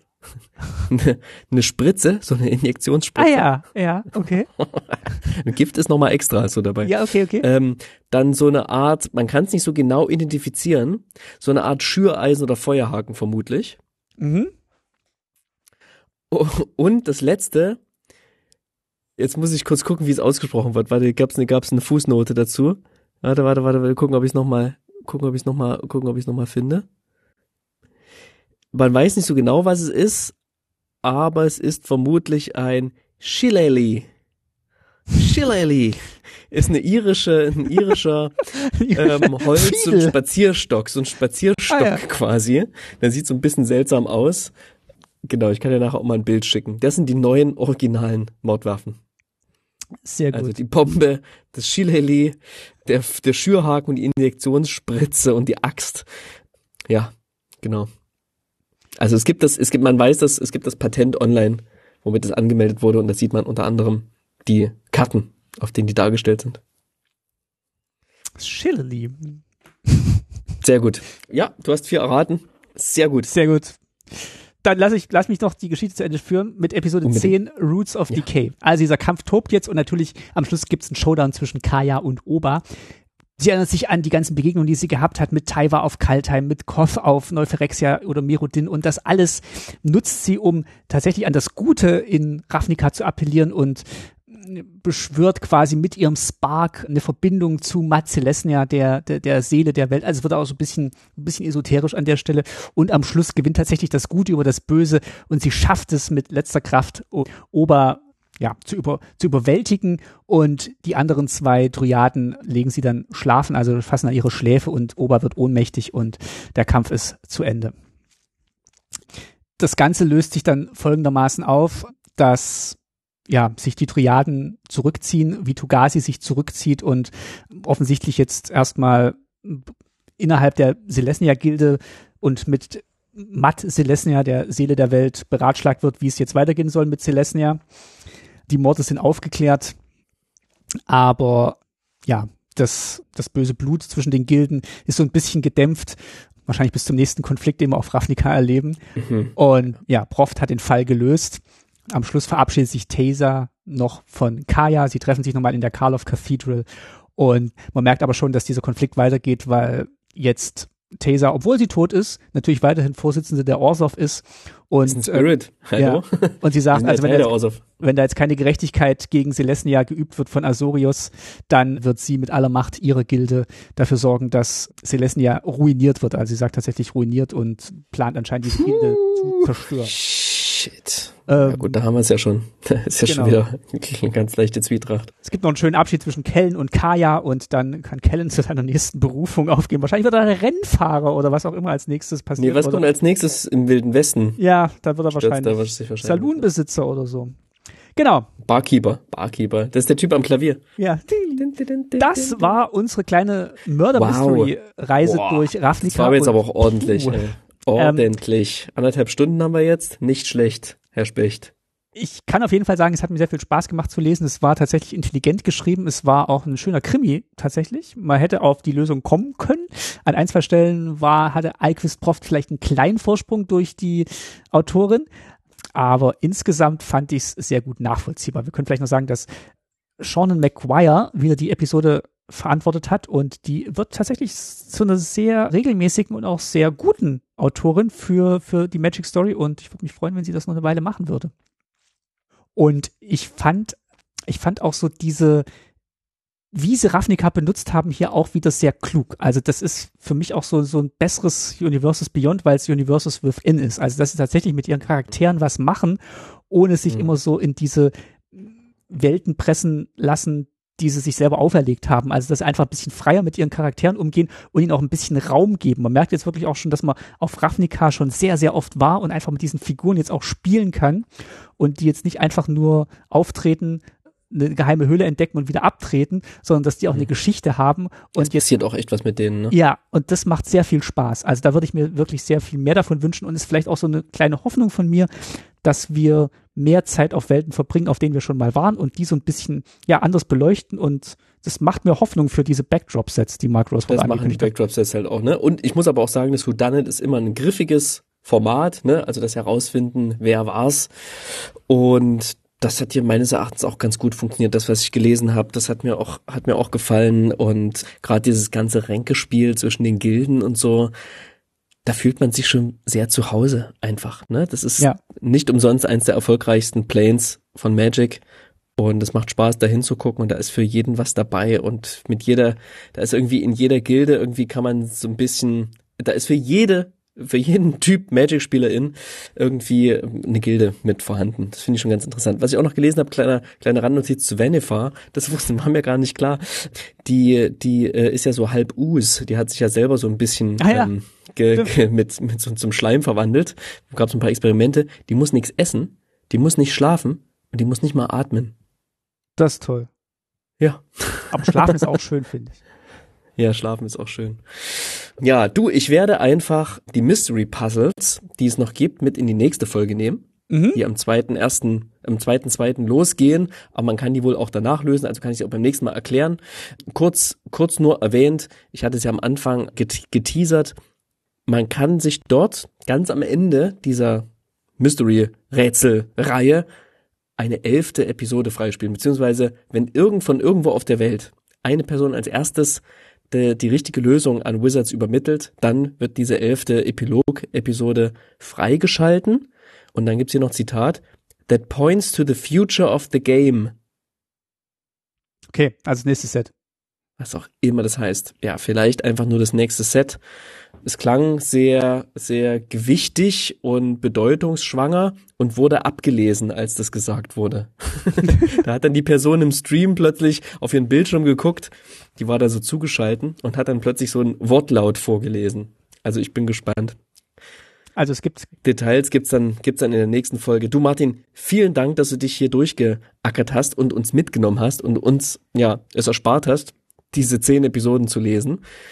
Wer es nachhören will, kann sich den Podcast reinziehen, in dem diese Geschichten auf Englisch vorgelesen werden, wenn das noch interessiert.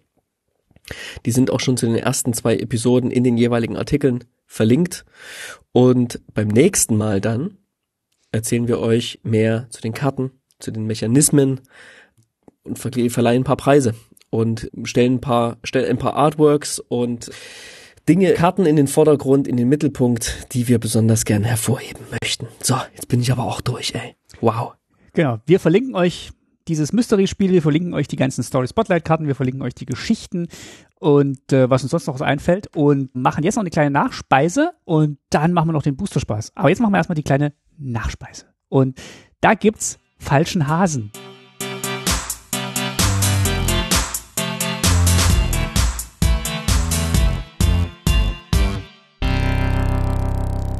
Denn so wie Alquist Proft die ganzen Lügen aufgedeckt hat, so wird es jetzt auch langsam mal Zeit, die ganzen Lügen der AfD aufzudecken. Und die Recherche von Korrektiv hat jetzt tatsächlich sehr viele Leute auf die Straßen getrieben. Und das ist eigentlich unser Aufruf an der Stelle.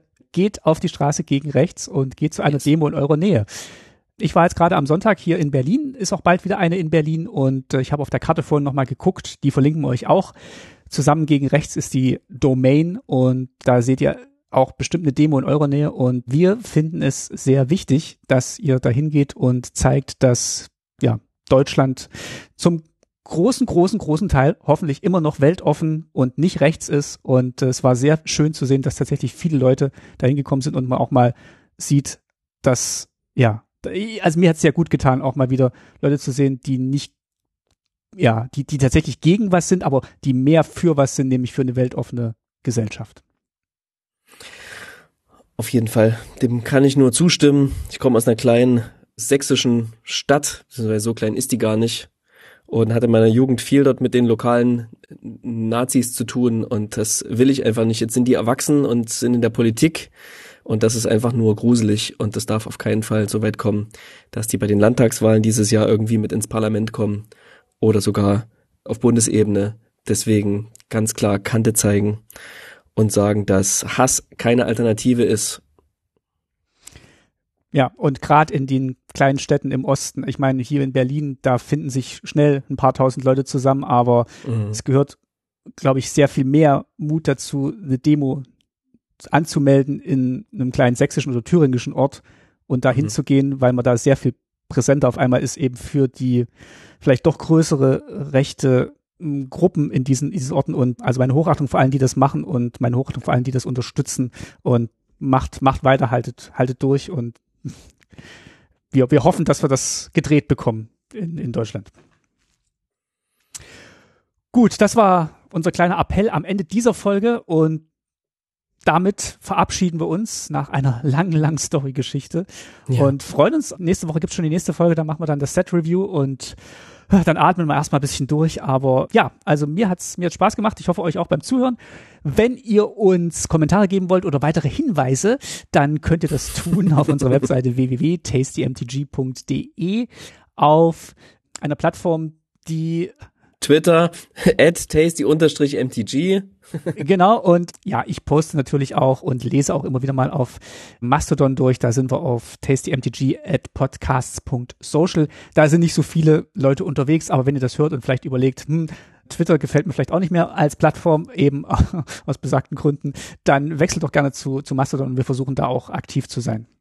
Ansonsten könnt ihr auch sehr, sehr gerne auf den TastyMTG Discord Server kommen. Und mittlerweile kommen sogar Leute vom TastyMTG Discord Server zum Podcast, denn das sind so ein bisschen zwei Welten, denn der TastyMTG Discord dreht sich rund um das wunderschöne Format Pauper. Wenn ihr Interesse daran habt, Pauper zu spielen, auszuprobieren oder einfach nur mit Leuten über das Format zu quatschen, kommt dahin. Jede Woche findet die Tasty Paper Pauper Night statt, wo über Spelltable online Leute, ja, von überall her miteinander, gegeneinander spielen. Und da seid ihr recht herzlich eingeladen, uns dort ja, zu uns zu kommen. Und als letztes bedanken wir uns noch bei allen, die uns auf Steady unterstützen. Danke. Zum Zeitpunkt der Aufnahme sind das Patrick, der Dominik, der Simon, der Dennis, der Axel, der Sönke, der Lutz und der Daniel. Vielen herzlichen Dank. Für Dankeschön. euch machen wir gleich noch eine Folge Booster Spaß. Yay. Und äh, da gucken wir heute in den Booster rein, wo der Frame Inspector zum ersten Mal drin war, hast du gesagt, ne? Uh. Wir, wir suchen andere Clues. Auf den Spuren und, äh, des Frame Inspectors. Und wir hören uns ganz bald wieder. Macht's gut. Viel Spaß und äh, nicht nur Karten rausfinden, sondern auch Hinweise cracken. So ist es. Macht's gut. Ich habe das, hab das Gefühl, eine Offenbarung zu haben.